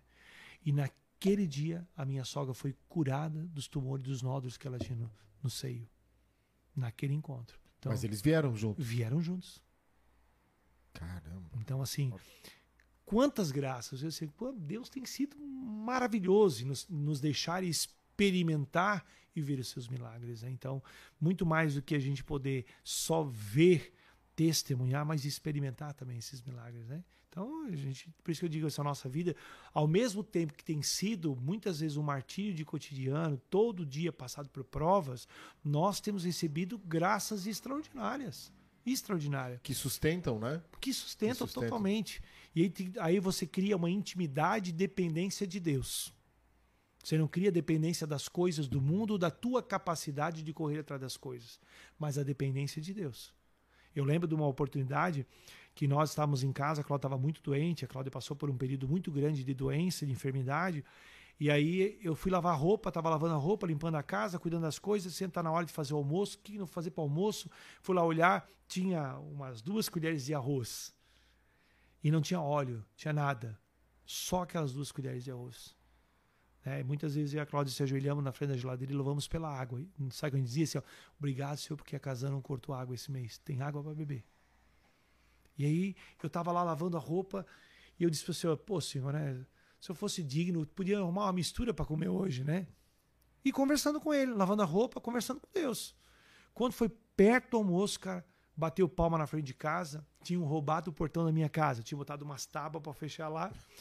E aí cheguei lá na frente, senhor Herculano, senhor antigo da renovação. Ô Humberto, vem aqui. Eu falei, que foi, senhor Herculano? Vem aqui. Foi. Eu estava lá no mercado público, fui comprar um peixe para minha mãe e Deus falou no meu coração: leva um peixe para Humberto. Cara. Sabe qual é o peixe? Tainha. Não precisa nem de óleo para fazer nada, irmão. Deus provê. Deus provê. Ele cuida de nós. Então, assim, quantas graças nós podemos testemunhar? Né? Quantas maravilhas assim de Deus tremenda, né? A, a segunda cirurgia, quando eu retirei o estômago, é, foi uma cirurgia muito delicada, 35 mil reais. Não tinha como pagar, de jeito nenhum. Não tinha, não tinha plano de saúde, né? Não tinha como pagar. E eu me coloquei em oração, pedi para Deus: como que eu faço agora? Vou morrer. Como é que eu vou fazer sem fazer essa cirurgia? E Deus me disse assim: eu vou te dar de grão em grão. Amém. Tá bom, tá na mão de Deus. Marquei a cirurgia. Um mês depois, marcamos a cirurgia. Sentei um centavo. E aí eu fui pregar um encontro em, em, em Joinville, tem um grupo muito grande, que é o, o grupo São Judas Tadeu. Aí pregando o encontro lá, quando acabou o encontro, um senhor veio por trás de mim, botou a mão, botou a mão no meu bolso, assim, na minha calça, né? Até pensei que ele ia passar a mão na minha bunda, o cara. O cara botou um dentro do meu bolso, assim, ó. Deus tá te dando o primeiro grão.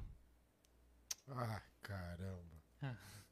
Fiquei sem palavra, fiquei quieto, ele saiu, cem reais. Aí eu fiquei em silêncio. No domingo nós fomos pegar um encontro de servos em Joinville. Pregamos um encontro maravilhoso, estava indo embora para pegar meu carro, a intercessora veio e disse assim, irmão, preciso falar com você. Eu o que foi. Nós estávamos em oração, me arrepio de volta e falar, e ela disse assim, ó, Deus me revelou algo. Ele colocava numa caixa um monte de grãos. E nós pedimos para Jesus, o que, que tu quer falar com isso, Senhor? Ele precisa de uma cirurgia e ele precisa juntar os grãos para pagá-la e vocês vão juntar os grãos. Podemos fazer uma ação entre amigos? Se Deus falou para vocês, façam. Fui para cirurgia. E aí, Rosana, né? É, tu falou da ação, deu certo, né? Vou operar amanhã, né? Dela assim, não, passa a tua conta que a gente já arrecadou um pouco. E aí, eu falei lá no hospital, tá, eu tenho um pouco. Não sei nem o que, que é um pouco. Posso dar um pouco e parcelar num cheque o restante da cirurgia? Pode, tranquilo, tranquilo. E aí, a minha cirurgia no hospital era 35 mil reais. E a gente já sabia o custo dela. E aí, bom, chegamos lá no hospital, eu tive uma complicação pós-cirúrgica. Tive uma hidrocérese, teve procedimento, teve isso, teve aquilo, um monte de procedimento, consulta, um monte de situações. E chegou no dia de pagar, né? pagar. A mulher começou assim: ah, foi 35 mil da cirurgia. Aí tua esposa ficou os cinco dias aqui, almoçou e jantou, café da manhã, tal, tal. Mais X. Aí tu vai somando igual a calculadora. Meu Deus. Meu Deus, né? E ela foi somando, só soma ela, não, ninguém diminui nada, só soma, né? E foi somando, foi somando. Já a conta já estava, ah, fizeram mais isso, fizeram mais um procedimento, mais isso aqui, mais mutação, mais não sei o que lá. E foi somando. Daí eu disse, meu Jesus, Senhor, tem, nós temos o 35, né? Nós não temos o resto. Daí ela falou assim, mas espere uma coisa, é, vocês ficaram na, tu ficou na UTI algum dia? Não, não fiquei. Ah, então vamos diminuir a UTI, menos. Ah, fizeram? Não, não fizemos. Ah, então vamos diminuir isso aqui. Isso aqui, vamos diminuir. Vamos... Tá. Daí ela botou lá 35.033 reais as cirurgias. Tá bom. Vou ver agora quanto tem na conta, né? E aí, quando eu li na conta, 35.033 reais. Ah, não, não, não, não, não, não. Cara. O senhor providencia os grãos. Cara. Meu Deus Não. do céu. Nós choramos, nos abraçamos Ai. e é o de Deus. Então, assim, quantas graças Deus. Hoje, hoje, assim, tem momentos que eu, eu disse, meu Deus, o senhor está desesperado. E a Cláudia assim, calma, calma. E aí eu começo a refletir tudo que Deus já fez. Ele não abandona. Ele pode te dizer assim, vou te deixar tu passar aí, amadurece um pouco, isso vai te amadurecer, vai te fazer tu pensar um pouco, tu errou também, olha aí como é que tu vai andar direitinho, e aí ele, ele vem com a, com a providência dele. Então, muitos, eu posso contar, assim, 10 programas para contar, por isso eu vou escrever no meu livro, eu vou contar isso, os milagres, é o segundo, né? Narrando os milagres de Deus, que são os milagres que eu previ, pre- vivi e presenciei, né? Milagres extraordinários, assim, curas extraordinárias, de ver pessoas levantando de cadeira de roda, de ver pessoas sendo curadas da AIDS, pessoas sendo curadas de grandes problemas, pessoas que foram assim vivenciados grandes testemunhos, né? Pessoas que não tinham mais condições de vida, foram decretadas mortas e ressuscitarem, né? Nós vimos pessoas ressuscitando no hospital, pessoas mortas, só faltava desligar o aparelho e Deus ressuscitar. Então assim, quantos testemunhos? Então assim, uma graça de Deus. Por isso que a gente tem que subir o andar de cima. É aqui em cima que a gente vai ver o que Deus faz. Lá embaixo a gente não consegue enxergar. Então, quem está lá embaixo, digo aqui para quem está escutando agora, se você está no andar de baixo, corre para subir. Se você quer ver o que é poder de Deus, sobe. Porque Deus não vai te trazer para o andar de cima. Essa subida é tua. Ele te quer aqui, mas ele te deu livre arbítrio. Ele te mostra até a escada e o degrau. Agora quem tem que subir é você. E essa subida, cara, é uma decisão nossa, uma escolha nossa de subir. Pode ser difícil, vai puxar para baixo. Tem aquela escada aí na Itália que diz que a gente não consegue subir em pé, só de joelho. A subida é assim, é um calvário, mas você tem que subir. Porque quando você chegar no andar de cima, cara, a gente vai ver coisa extraordinária. E não quer mais descer. Não quer mais descer. Ficou mais, ficou mais pressão agora o programa, né? o andar de cima com isso, né? Ô, Humberto, olha só, eu eu lembro que testemunho de arrepiar, louvado seja Deus, verdade, Kátia.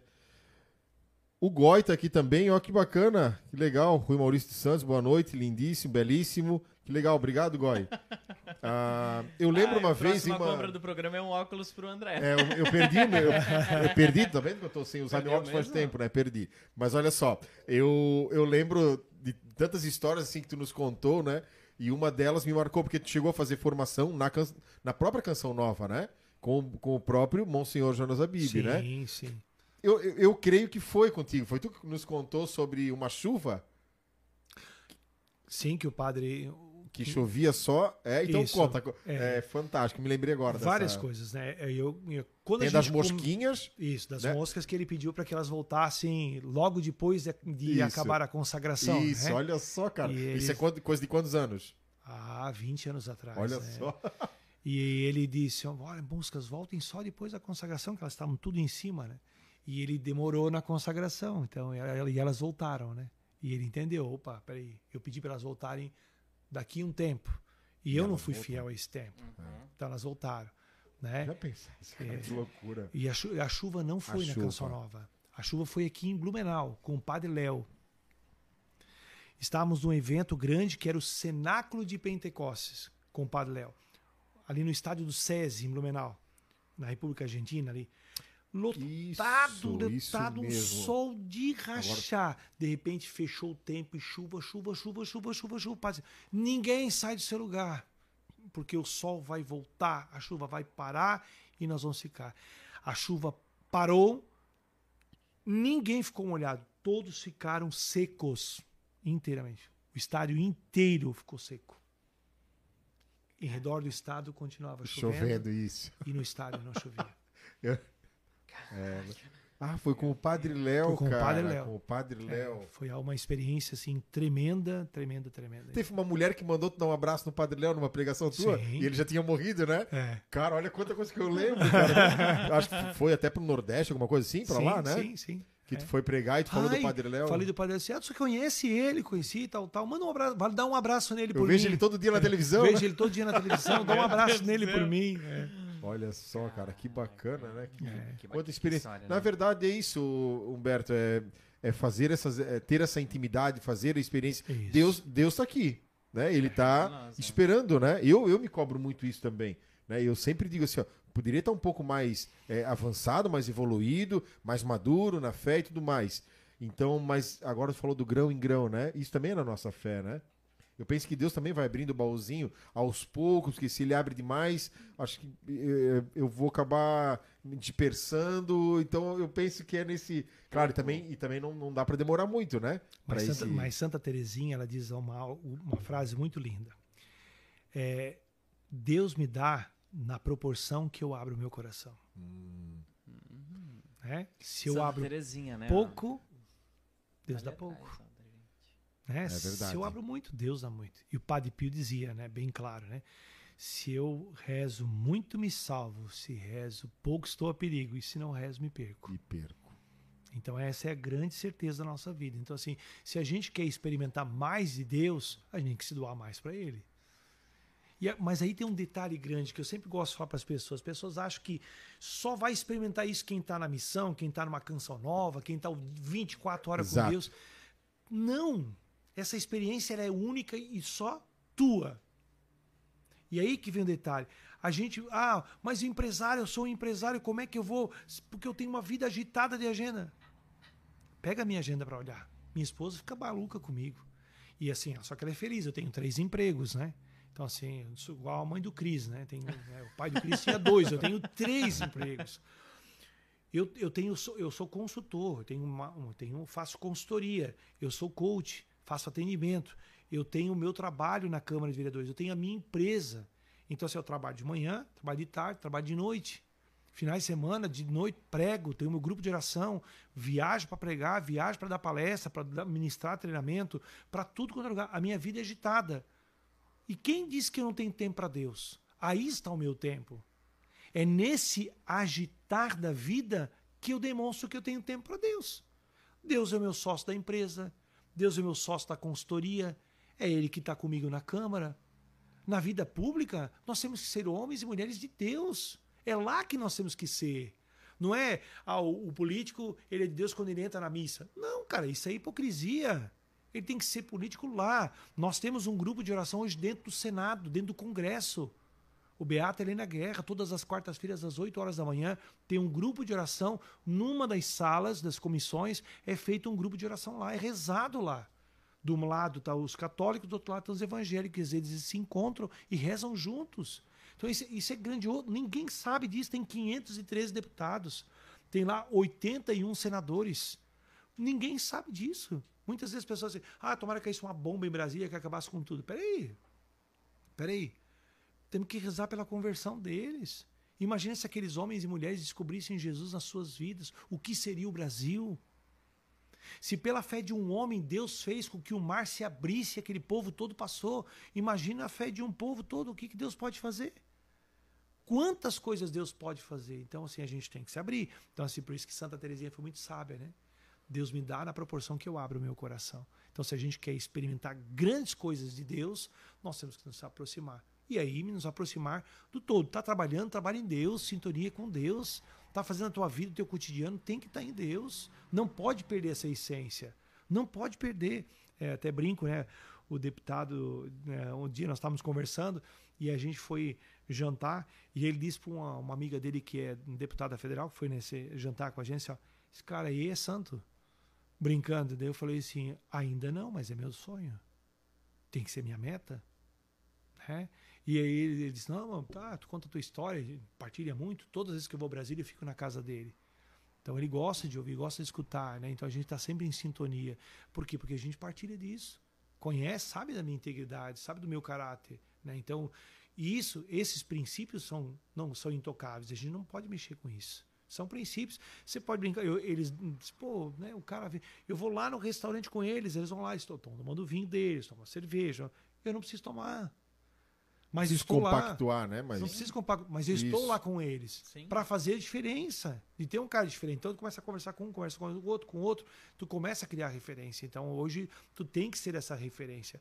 E hoje eu vejo assim, é um dos, dos lugares que está faltando referência de homens e mulheres que são de Deus.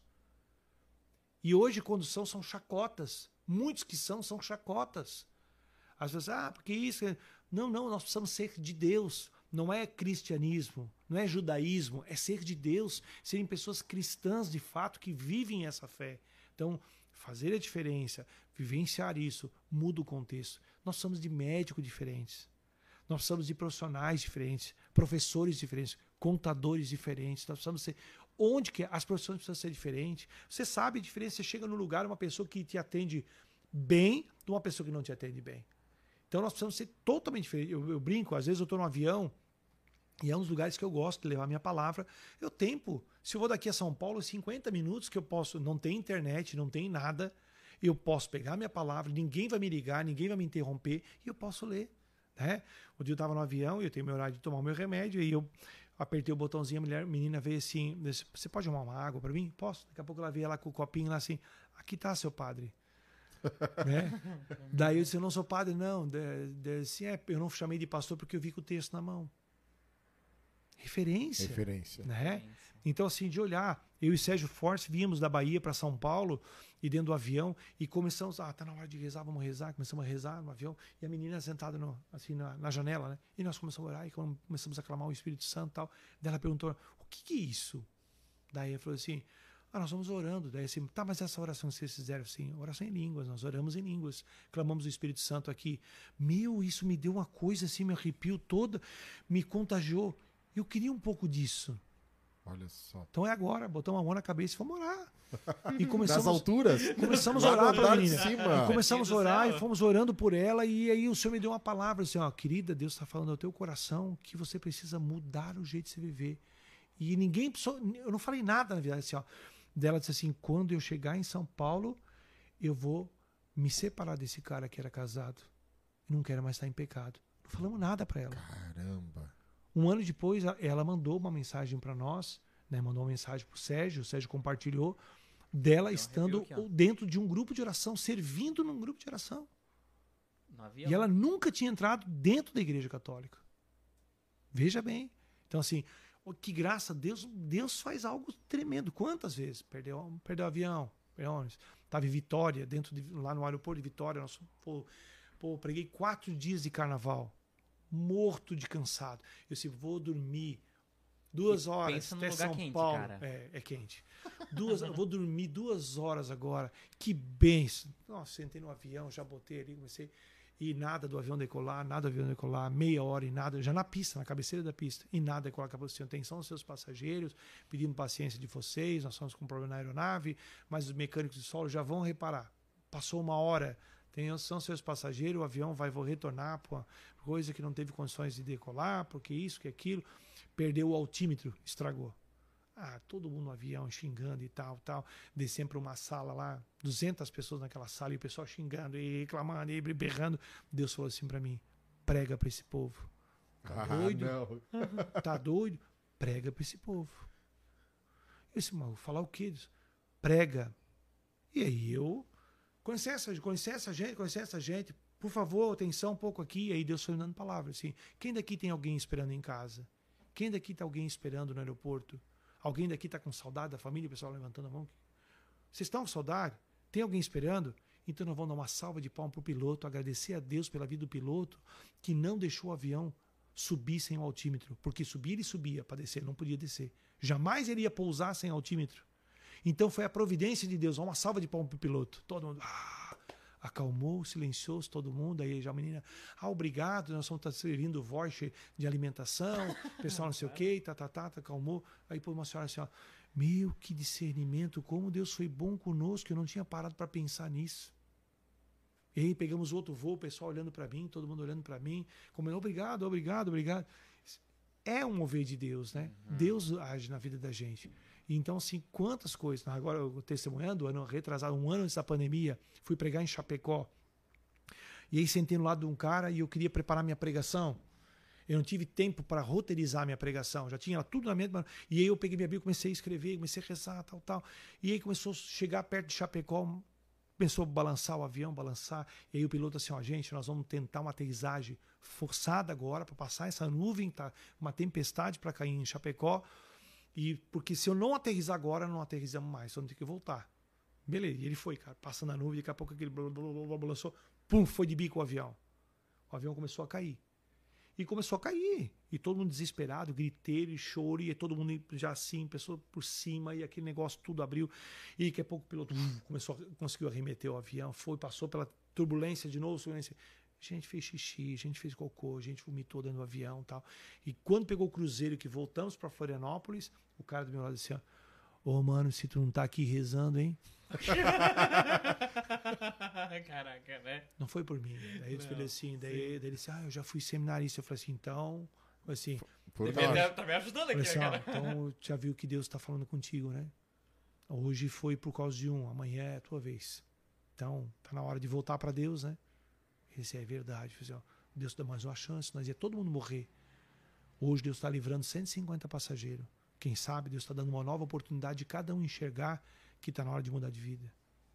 Aí voltamos para Florianópolis, tudo. Aí chegamos em Florianópolis, olha, tem um voo da Gol, alguém quer voltar? Todo mundo morrendo de medo de morrer.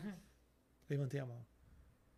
Eu espero, tô voltando. Mas tu vai voltar depois de tudo? Vou voltar. Eu vou, não fui para pregar? Minha missão não é pregar? Fui lá, fui pregar no grupo de oração. Chegamos lá, 20 minutos para pregar, só saí do aeroporto, me levaram, preguei.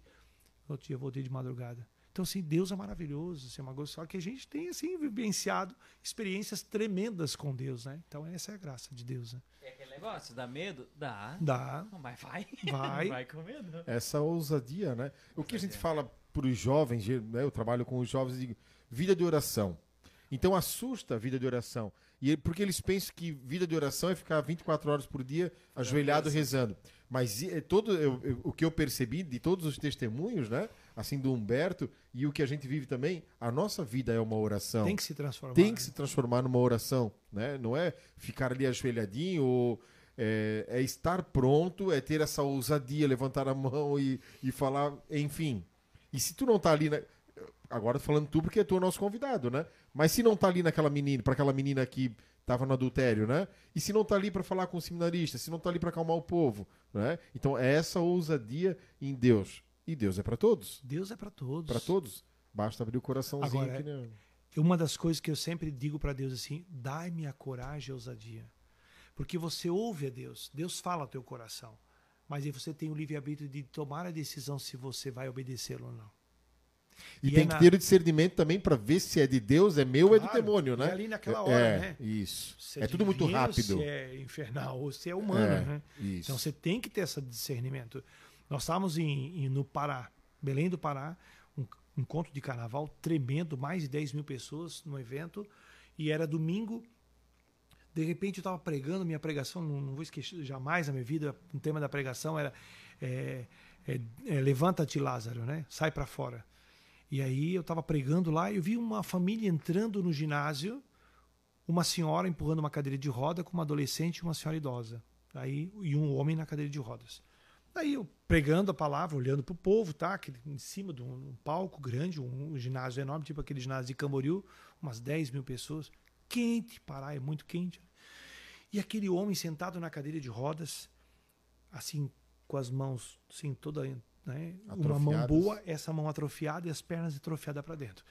Ele me olhava, mas uma distância considerável de um ginásio, mas ele me olhava dentro dos olhos.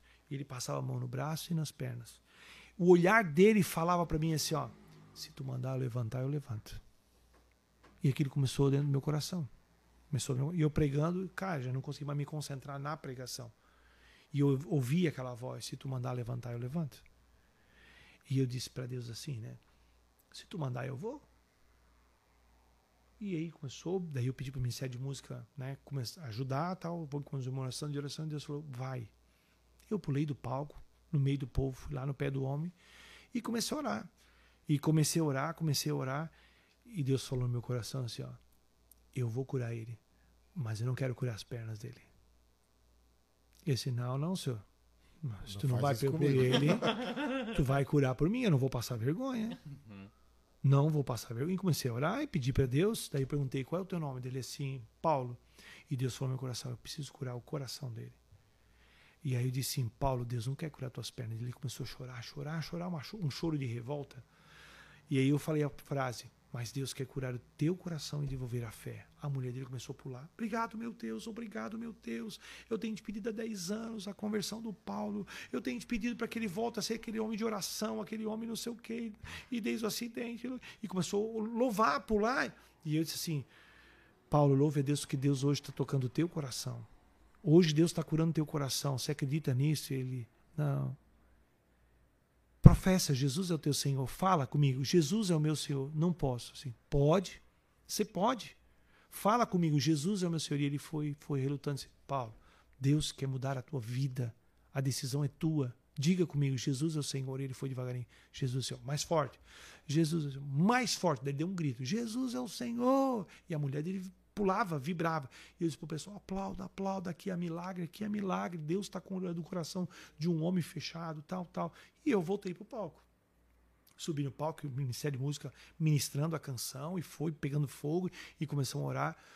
E aí, eu em cima do palco, conduzindo a oração, eu olhei para ele e ele falando com a mulher dele. A mulher dele se abaixou, ele falando, e ela começou a empurrar a cadeira dele de rodas em direção, era a cruz da Jornada Mundial da Juventude, estava uhum. passando pelo país estava bem do lado do palco, ele olhava para a cruz.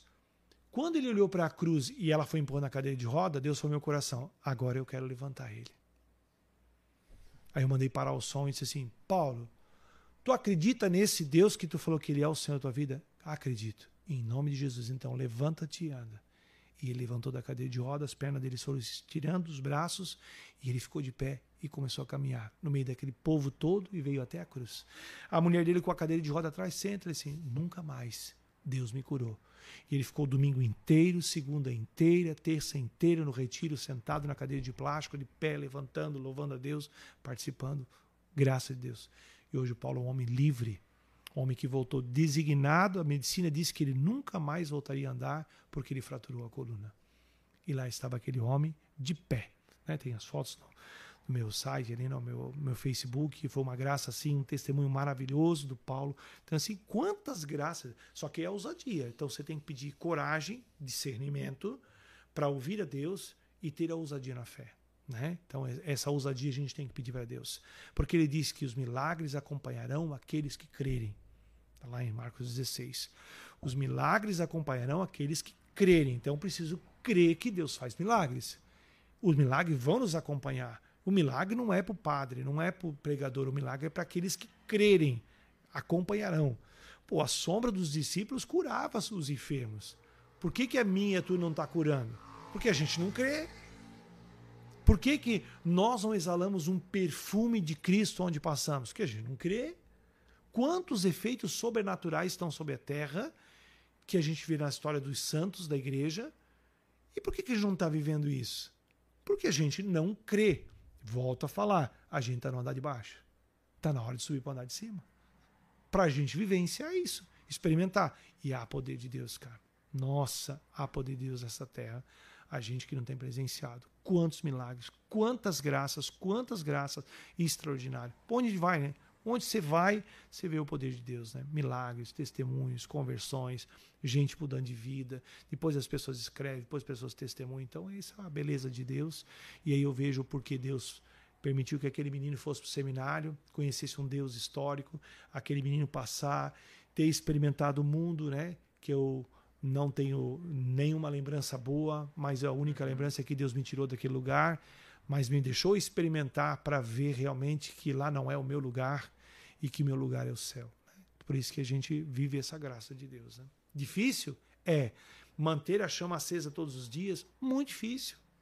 E ele disse, né? Coragem, eu venci o mundo. Né? É, nesse mundo tereis muitas tribulações. tribulações. Mas coragem, eu venci o mundo. Então, e se essa ele vitória venceu, ele nos deu. Essa vitória nos deu, né? E a gente tem que se agarrar nela, né? Essa é a alegria. Amém. Amém. Andar de cima. Andar de cima. Engraçado nessa, nessa situação, e que é o que muitas pessoas vivem. A cura física daquele homem passou pela né, cura do coração. Quem sabe aquela revolta que ele tinha do acidente ter ficado, Meu aquilo Deus. fazia ele ficar travado, ficar paralítico, né? Parali Por isso que paraplegia dele estava ali, Isso. não era nas Por pernas. isso que foi o paralítico foi, foi curado, o surdo, o mudo, são todas as condições físicas, né? O mudo, o surdo, o cego, o, o coxo, é, a, a mulher em adultério, né? Aquela do avião. Então, assim, ó, a palavra é viva, né? E eficaz. E ela precisa E ser ela precada. acontece, e né? ela acontece, ela realiza. Amém. Fantástico. André, a gente vai rezar, pedir para o. Humberto rezar pra gente. Eu vou pedir pro pessoal de casa, igual a gente fez aqui no começo, pegar uma Bíblia. Boa. Enquanto, a gente, enquanto você em casa vai pegando a sua Bíblia, a gente vai falar dos patrocinadores que eu esqueci lá no meio. Verdade. Vamos e lá. a gente vai anunciar, inclusive se você quer ser um patrocinador, você pode entrar em contato com a gente, comigo, com o André no inbox, ou vai aparecer um código QR Code aqui embaixo que você pode fazer a sua doação através do Pix. Abre o aplicativo do banco, escanear código QR Code e ali você pode fazer a sua doação. Lembrando que o andar de cima não tem fundo fundos lucrativos, né? A gente só mantém a obra, compra o equipamento e quer melhorar tudo para levar mais do andar de cima para você. E esses que nos aju- ajudam a levar o andar de cima, a gente fala em nome da Beto Pães, Reds Tecnologia, Pérola de Pano, Monfit, Areias Baifos, Perfil Alumínios, HP Produções e a de Tijuca Zé Destaque Sul. Destaque Sul, descartáveis. Então, Descartáveis. você que assiste o Andar de Cima, você é convidado também a ajudar essas pessoas a manter a empresa deles e a fé que eles transmitem por ter uma empresa, por serem sócios de Deus e estarem ajudando as pessoas a chegarem ao andar de cima. Pegou sua Bíblia? Pegue ela em mãos que o Humberto vai conduzir a oração aqui pra você. Não É abra, né? Não abra a tua Bíblia aleatório, Não, né? não, é, não. porque aquela fala comigo, Deus e abre. É, não. Hoje não. mesmo estarás comigo no paraíso, né? Vai que cai essa passagem.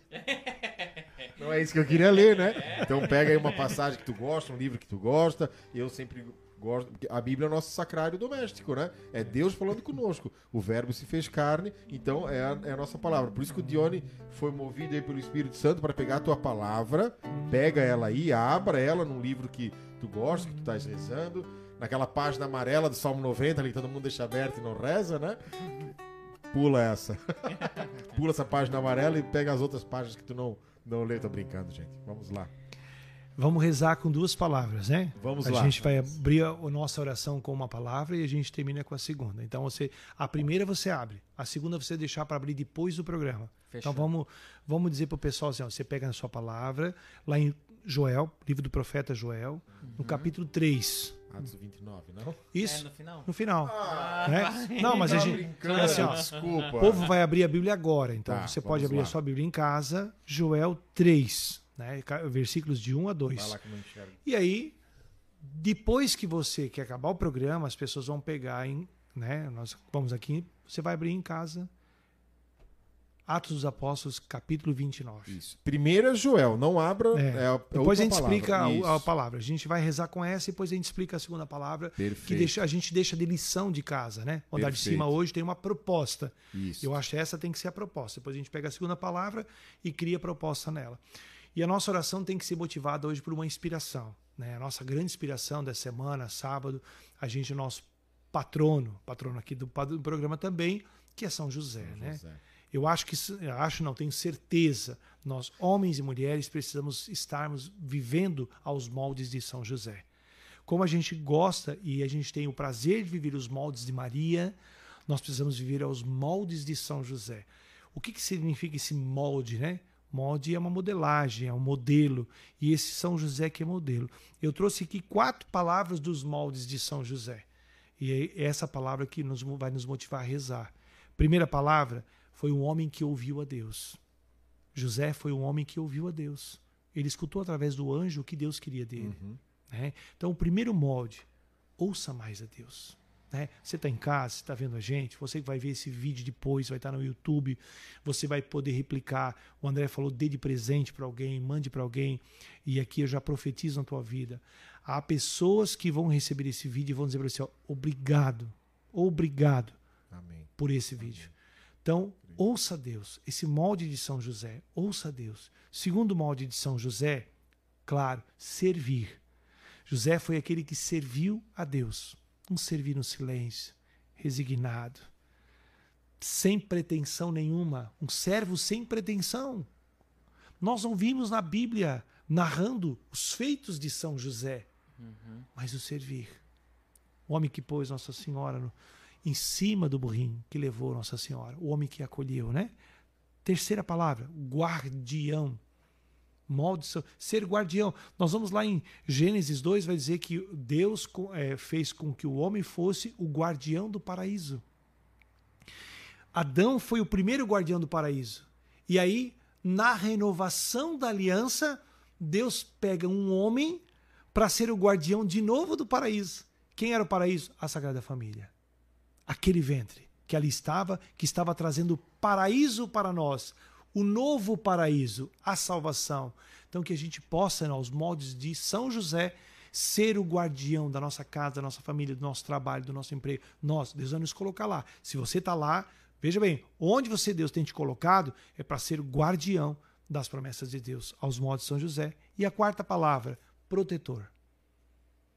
Proteger o sagrado. Então, que nós possamos, inspirados por São José, sermos protetores das coisas de Deus. Assim como São José protegeu o menino Jesus, a Virgem Maria, protegeu, se preocupou com a perda do filho, correu atrás. Eu tenho certeza, quem vai à Terra Santa fica encantado de ver por onde passou, onde Jesus nasceu, aonde caminhava, a marcenaria, né, a carpintaria de São José, aquele pai que era protetor aquele homem protetor, protetor das coisas de Deus. Então que nós sejamos também protetores das coisas de Deus. Então inspirados pelos moldes de São José, que nós sejamos homens e mulheres que ouvem a Deus, que sirvam a Deus, que guardem as coisas de Deus, o paraíso e que possam ser protetores. Né? Então vamos rezar com essa palavra que está aí em Joel. Querem proclamar para a gente? Daí a gente reza junto? Tu consegue ler? Já sabe de cor, já. mas ele vai proclamar. Depois disso, derramarei o meu espírito sobre toda a carne. Vossos filhos e vossas filhas profetizarão. Vossos anciãos terão sonhos, vossos jovens terão visões. Até sobre os escravos e sobre as escravas naqueles dias derramarei o meu espírito. Porei sinais nos céus e na terra: sangue, fogo e colunas de fumaça. O sol se transformará em trevas, a lua em sangue, antes que chegue o dia do Senhor, grande e terrível. Então, todo aquele que invocar o nome do Senhor será salvo, porque o monte Sião e em Jerusalém haverá ilesos, como o Senhor falou, entre os sobreviventes que o Senhor chama. Amém. Quero convidar você, querido irmão, irmã, se coloque diante dessa palavra, porque a promessa é para ti. A palavra diz que depois disso, ou seja, depois deste programa, acontecerá que derramarei o meu espírito sobre todo ser vivo. Deus quer derramar agora, depois de a gente ter ouvido isso, participado desse bate-papo.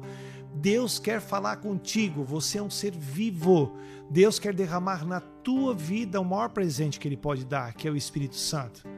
Ele é o nosso renovo. Por isso nós subimos o andar de cima. Eu dizia, eu vou partilhar algo que aconteceu lá em Israel. Eu partilho nessa oração. Quando nós chegamos no cenáculo de Pentecostes, naquele lugar, e aonde o nosso guia de excursão disse assim: aqui vocês não podem fazer barulho.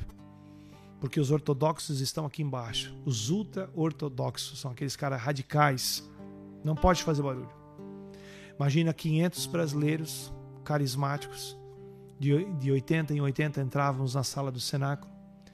E quando ele disse, não pode fazer barulho, nós como vamos rezar, e a gente começou, vem Espírito Santo, vem Espírito Santo. Não tem jeito.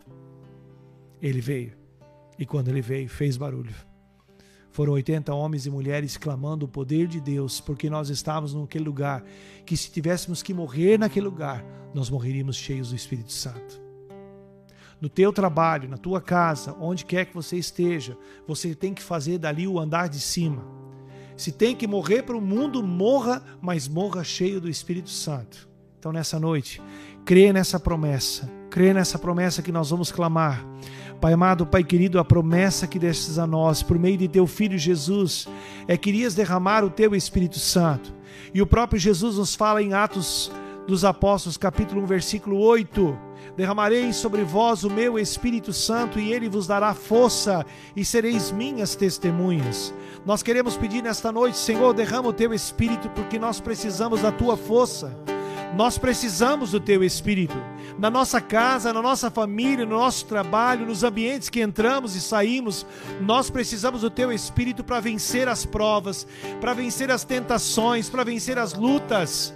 Nós precisamos do teu Espírito para vencer os vícios, aquilo que nos domina, aquilo que nos escraviza Senhor, quantas pessoas estão nos vendo agora, ouvindo que estão escravos, seja lá do que for, acorrentados. Nós clamamos uma libertação, nós queremos ouvir nessa noite o som das correntes caindo, Senhor das cancelas sendo abertas agora em teu nome, porque o teu nome tem poder de abrir todas as prisões. Pessoas presas no álcool, pessoas presas nas drogas, pessoas presas na mentira, pessoas presas na murmuração, pessoas presas na depressão, pessoas presas na vaidade, no orgulho, na maldade, pessoas que estão presas no adultério. Nós clamamos agora: manda o teu espírito e liberta, manda o teu espírito, Senhor, ressuscita os que estão mortos, vivem vivem, mas estão mortos espiritualmente.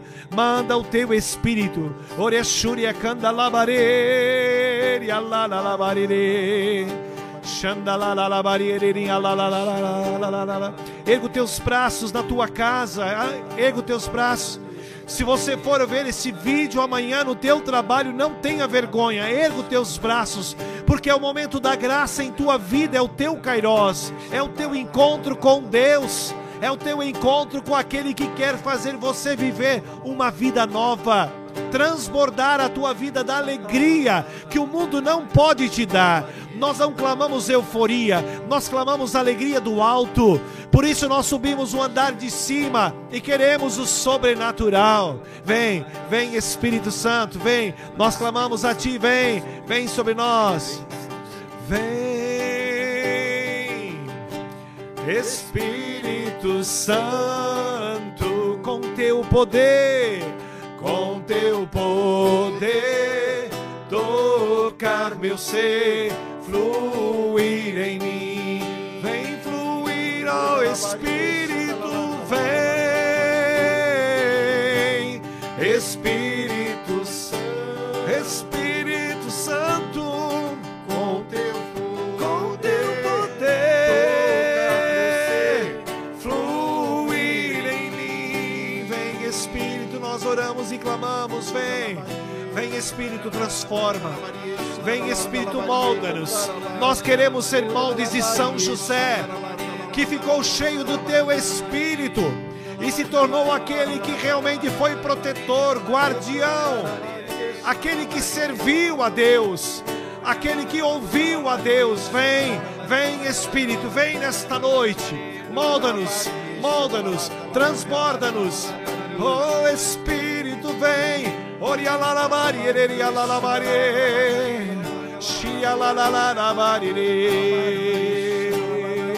Vem, vem Espírito. Vem. Espírito Santo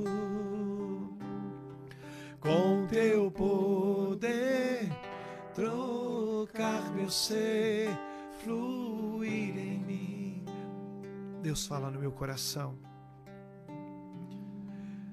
Deus fala no meu coração, ele revela uma mulher que tem vivido um abatimento muito grande na sua vida. E esse abatimento você tem corrido para algumas fugas para poder curar suprir as tuas carências. E uma das grandes fugas que você tem atraído para a tua vida é o alcoolismo. Deus mostra muito claro, você aí nesse lugar olhando para essa tela de celular. Deus está falando ao teu coração agora, filha. Hoje eu derramo sobre ti o meu espírito. Tu não precisas mais destas coisas que têm enganado o teu coração, que têm anestesiado a tua dor física, mas não tem curado a tua alma. Eu derramo um bálsamo que cura a tua alma. E te convido você, querida irmã, que está recebendo o Espírito Santo agora. Isso, isso. Você pode chorar não tem problema, não tenha vergonha, não. Deus está curando o teu coração. Deus está curando esta carência que você tinha. Deus está curando todo esse espírito de frustração que você trazia, que você arrastava tempo e tem com o álcool controlado. Mas hoje Deus está derramando o Espírito e curando a tua história, a tua vida, porque é um tempo novo de graça. E hoje você poderá dizer: Eu sou uma nova criatura. Deus derrama o teu espírito sobre mim. Obrigado, meu Deus, obrigado. Deus está tocando muitas pessoas, muitas pessoas. Tem uma moça que assiste esse programa todas as semanas.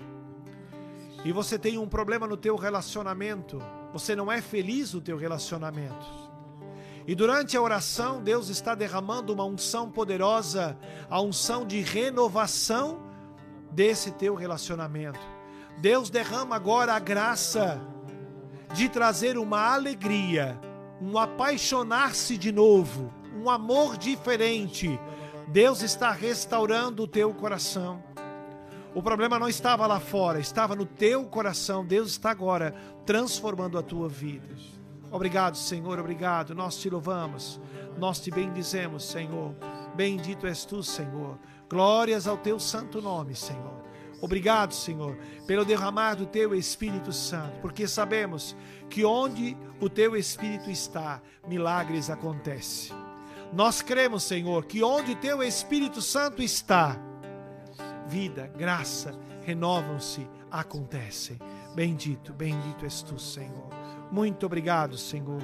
Glórias a ti, Senhor. Tu, homem de joelhos, com os braços levantados, muito claro também essa visão, chorando, porque recebeu sim o batismo no Espírito Santo, que tanto pedia.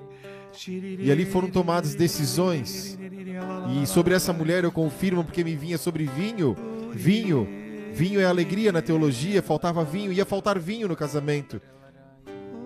Ia faltar, e Maria disse: Fazer tudo o que ele vos disser, e Jesus transformou transformou para essa mulher que Humberto falou, transformou nesse homem de joelhos, clamando, chorando e pedindo a Deus por essa decisão, também por querer sentir o Espírito Santo de Deus. Que alegria, que alegria. Deus está tocando no coração de um homem que nessa noite Deus está dizendo para você fortemente: ainda esse mês abrirei as portas de um emprego para você. Você andava em desespero por conta do desemprego. Mas Deus não te dará um emprego para saciar a tua fome ou pagar as tuas contas. Deus vai te dar um emprego para você ser sinal dele nesse lugar. Lembre-se disso. Você irá receber o chamado E esse chamado, muito mais do que o emprego, é um chamado para servir a Deus nesse lugar. Tome posse disso. Creia, tome posse disso. O Senhor derrama sobre filhos e filhas, sobre todo ser, sobre todas as criaturas. E nós louvamos a Ti, Senhor, por essa graça, por essas bênçãos. Muito obrigado, Senhor. Muito obrigado, Senhor. Glórias ao Pai, ao Filho e ao Espírito Santo, como era no princípio, agora e sempre. Amém. E nós encerramos com a segunda palavra, né? Atos dos Apóstolos, capítulo 29. Irmão, você vai procurar na tua Bíblia, né? Se você, André, não encontrar Atos 29, eu quero dizer para você, irmão, olhando aqui para essa câmera, vou dizer uma coisa para vocês. Procure na sua Bíblia. Procura. Atos dos Apóstolos vai narrar os atos dos apóstolos todas as ações dos apóstolos após terem recebido o Espírito Santo. Se você não encontrar, escreva, porque Atos 29 é o teu capítulo, é a tua história, são os teus atos, porque Deus te chama hoje a ser um apóstolo da efusão. Vem para andar de cima, porque aqui você vai receber graça, bênção, poder e viver conforme a vontade de Deus. Amém? Deus te abençoe. É contigo. Amém. Não, Amém. É contigo agora, eu não estou sem condições. Muito obrigado Ai, a você que nos Deus. assistiu. Humberto, muito obrigado pelo seu sim, obrigado pela oração que você fez, obrigado por partilhar a sua vida aqui com a gente. Com toda certeza, fez a diferença para o andar de cima e para muitas pessoas que estão nos assistindo e fará. A gente tem essa certeza que a graça chegou a nós também, né? E ela passa por nós para chegar por todas essas pessoas. Obrigado a você que nos assistiu, você que compartilhou, você que rezou conosco. A gente falou dos nossos patrocinadores, mas muitas vezes você não precisa ajudar financeiramente. Você pode ajudar compartilhando. O nosso intuito é ajudar a você a encontrar quem? Deus. Indo para onde? Para andar de cima. Amém? Amém. Sabe quem entrou aqui agora? Quem?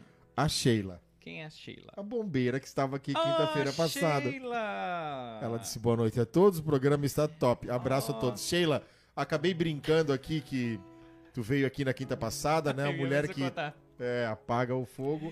Hoje e... nós trouxemos um convidado que acende, acende o fogo. fogo. É? E a gente tava aqui antes, fazendo, arrumando o programa tudo. Passou uma ambulância ali, ô oh, Sheila! Deu um grito é verdade. dentro do estúdio. Foi eu lá embaixo, comecei a rir, pensei, Marcou a gente, né, André? Como é Marcou. Bom. Todo encontro, todo programa marca. A gente sempre aprende, cresce, se converte um pouco mais. E hoje, com algumas palavras tuas sobre o andar de cima, veio a confirmar muita, muitas coisas, né? Até que nós passamos também para estar com o programa montado, foram muitas provações, muitos desânimos, vontade de desistir, mas a gente sabe o, o, o bem que faz para nós e para as pessoas é, estar no andar de cima, né? Nos ajudar e nos ajudaram e nos ajudam. Enfim, tantas informações rápidas hoje, opressoras, tanta futilidade, tanta malícia. Nós queremos levar isto, né? A palavra de Deus, testemunho, é, música, oração, mas, sobretudo, é, a força do Espírito Santo, que quem estava nos assistindo que pôde sentir e vivenciar. Né? vivenciar. Humberto, muito obrigado. Deus lhe pague por tua vocação, por teu chamado. É, vocação feliz, né? Acertada, vocação feliz, como diz Padre Vânio. É, e eu, se eu estou aqui hoje, volto a dizer, começo e termino falando do programa, né? Se eu estou aqui hoje é por tua pessoa também, por tua formação, por tua oração, por toda a conversa, todas as vezes que nos, nos encontramos, é, o teu olhar, a tua fala sempre me desperta algo mais. E hoje não foi diferente, né? Então, muito obrigado. A Cláudia, esposa que aqui está, que também tem testemunhos, né? Sempre testemunhou sobre a vida de vocês de oração. Lembro-me muito sobre um testemunho teu que Humberto deu sobre o comungar com as mãos chagadas, né? Isso me marcou muito para ver quantos anos fazem, né? Isso como marca Humberto. Cara, como é bom como é bom ser marcado, né? Como é bom ser marcado pelo fogo, pelos testemunhos, pelas histórias. E isso tudo nos mantém firmes, né? Então, cara, muito obrigado. Cláudia, muito obrigado também por né, ser a grande intercessora. A mulher sabe, edifica a sua casa, né? Então, muito obrigado, Cláudia, muito obrigado, Humberto, Pedro, né? Ao Neto, Deus os abençoe, Deus pague, Deus dê o necessário para que vocês possam é, profetizar na vida das pessoas. A gente vai ter edição do Andar de Cima presencial e a gente vai estender o convite a você. A gente vai Isso marcar mesmo. um dia, um evento aqui na Isso cidade. A mesmo. gente já está providenciando algumas coisas, voltando à nossa rotina. A gente vai convidar. Quer contar com a sua presença? Você que viu aqui também vai poder Isso estar lá mesmo. junto com a gente. Estamos em oração com esse evento. Em oração. para acender oração. realmente aquilo que de alguma forma foi apagado. Com tudo isso que nós né, vivenciamos da, da pandemia e tudo mais, nós queremos acender. É isso. Amém. Amém. Muito obrigado. Amém. Você sabe uma música para tocar pra gente encerrar agora? Vem uma no coração? Veio, veio. Uh! Antiga, antiga, facílima. Antiga acho- já é boa, a gente conhece a É, antiga. mas É todo mundo sabe, é por isso que é bom pra Ah, gente então, cantar, é né? verdade. E a gente tem que sempre, se nós estamos no andar de cima, a gente sabe assim, se a gente olhar pro teto, o que, que tem no teto? Luz, né? Luz. Ninguém bota uma luz embaixo da mesa, Sim. não É é? verdade. Se estamos no lado de cima, a gente pode dizer assim, ó, deixa a luz do céu entrar. Deixa a luz do céu entrar. Abre bem as portas. Abre bem as portas do teu coração. Quanto mais abre, mais recebe, né? E deixa a luz do céu entrar. Deixa a luz do céu entrar. Deixa a luz do céu entrar. Deixa a luz do céu entrar. Deixa a luz do céu entrar. Abre bem as portas do teu coração e deixa a luz do céu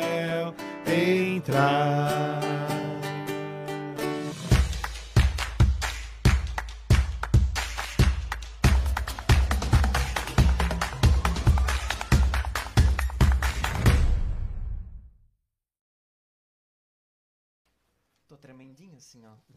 A, a cadeira te- é nova, mas tá tremendo. Eu acho que eu tremi tanto que descolou os parafusos. Eu tô. Eu tô um, um pouco assim, meio sem fala. Tocou aqui, É, ó, tocou aqui, ter aqui, aqui. Precisava muito disso, desse Amém, momento, amém, né? amém. Muito bom. Humberto, dois Berto. Três Berto Três Berto. Zero Berto. Zero Berto. Hoje ainda postei um vídeo, né? Porque muitos dizem, dizem que eu brinco na pregação, né? Tá aquele. Dá, dá, dá, dá, dá, né? Mas o Padre Léo dizia que Deus é humor, é Isso. alegria, claro, com a, a responsabilidade de pregar, né? Não é o retiro todo na brincadeira. Não. Mas um, um retiro de jovens, né, Alberto? Como que eu não vou brincar com eles? Uma descontração, né? Aí é. Precisa. Mamá, mamá, mamá. Mamá, mamá, mamá. Eu tava fazendo almoço aí, eu, eu escutei essa musiquinha e disse: eu vou entrar na brincadeira. É isso aí mesmo. É isso Ai, aí. meu Deus. Mas se tem um Berto, tem dois Berto, tem três Berto, tem o zero Berto, imagine se o cara tivesse 12 filhos, como seria? Doze Berto? Não. Todos os Bertos. Todos os Bertos. Todos os Bertos da... Todos os Bertos, né? Boa, todos os Bertos. Todos os Bertos. Imagina, né? Ô, meu- É graça, Vocês estão né? aí ainda, gente? Pode desligar, nós estamos aqui no papo, ó. Nós vamos comer agora um Na pastel e uma lá, cuca. aqui, ó, Ah, nessa aqui, ó. Isso aí. Deu, gente? Vamos lá. Querem mais, né? Nós vamos chamar o Humberto mais vezes aqui. Temos projetos, planos, é, se for... Legal, É, legal. isso. Ah, e o pessoal tem que assistir A Hora do Céu, né? A Hora do... Já tem o programa A Hora Claro, do Céu? toda terça-feira, 7 e 10 da manhã.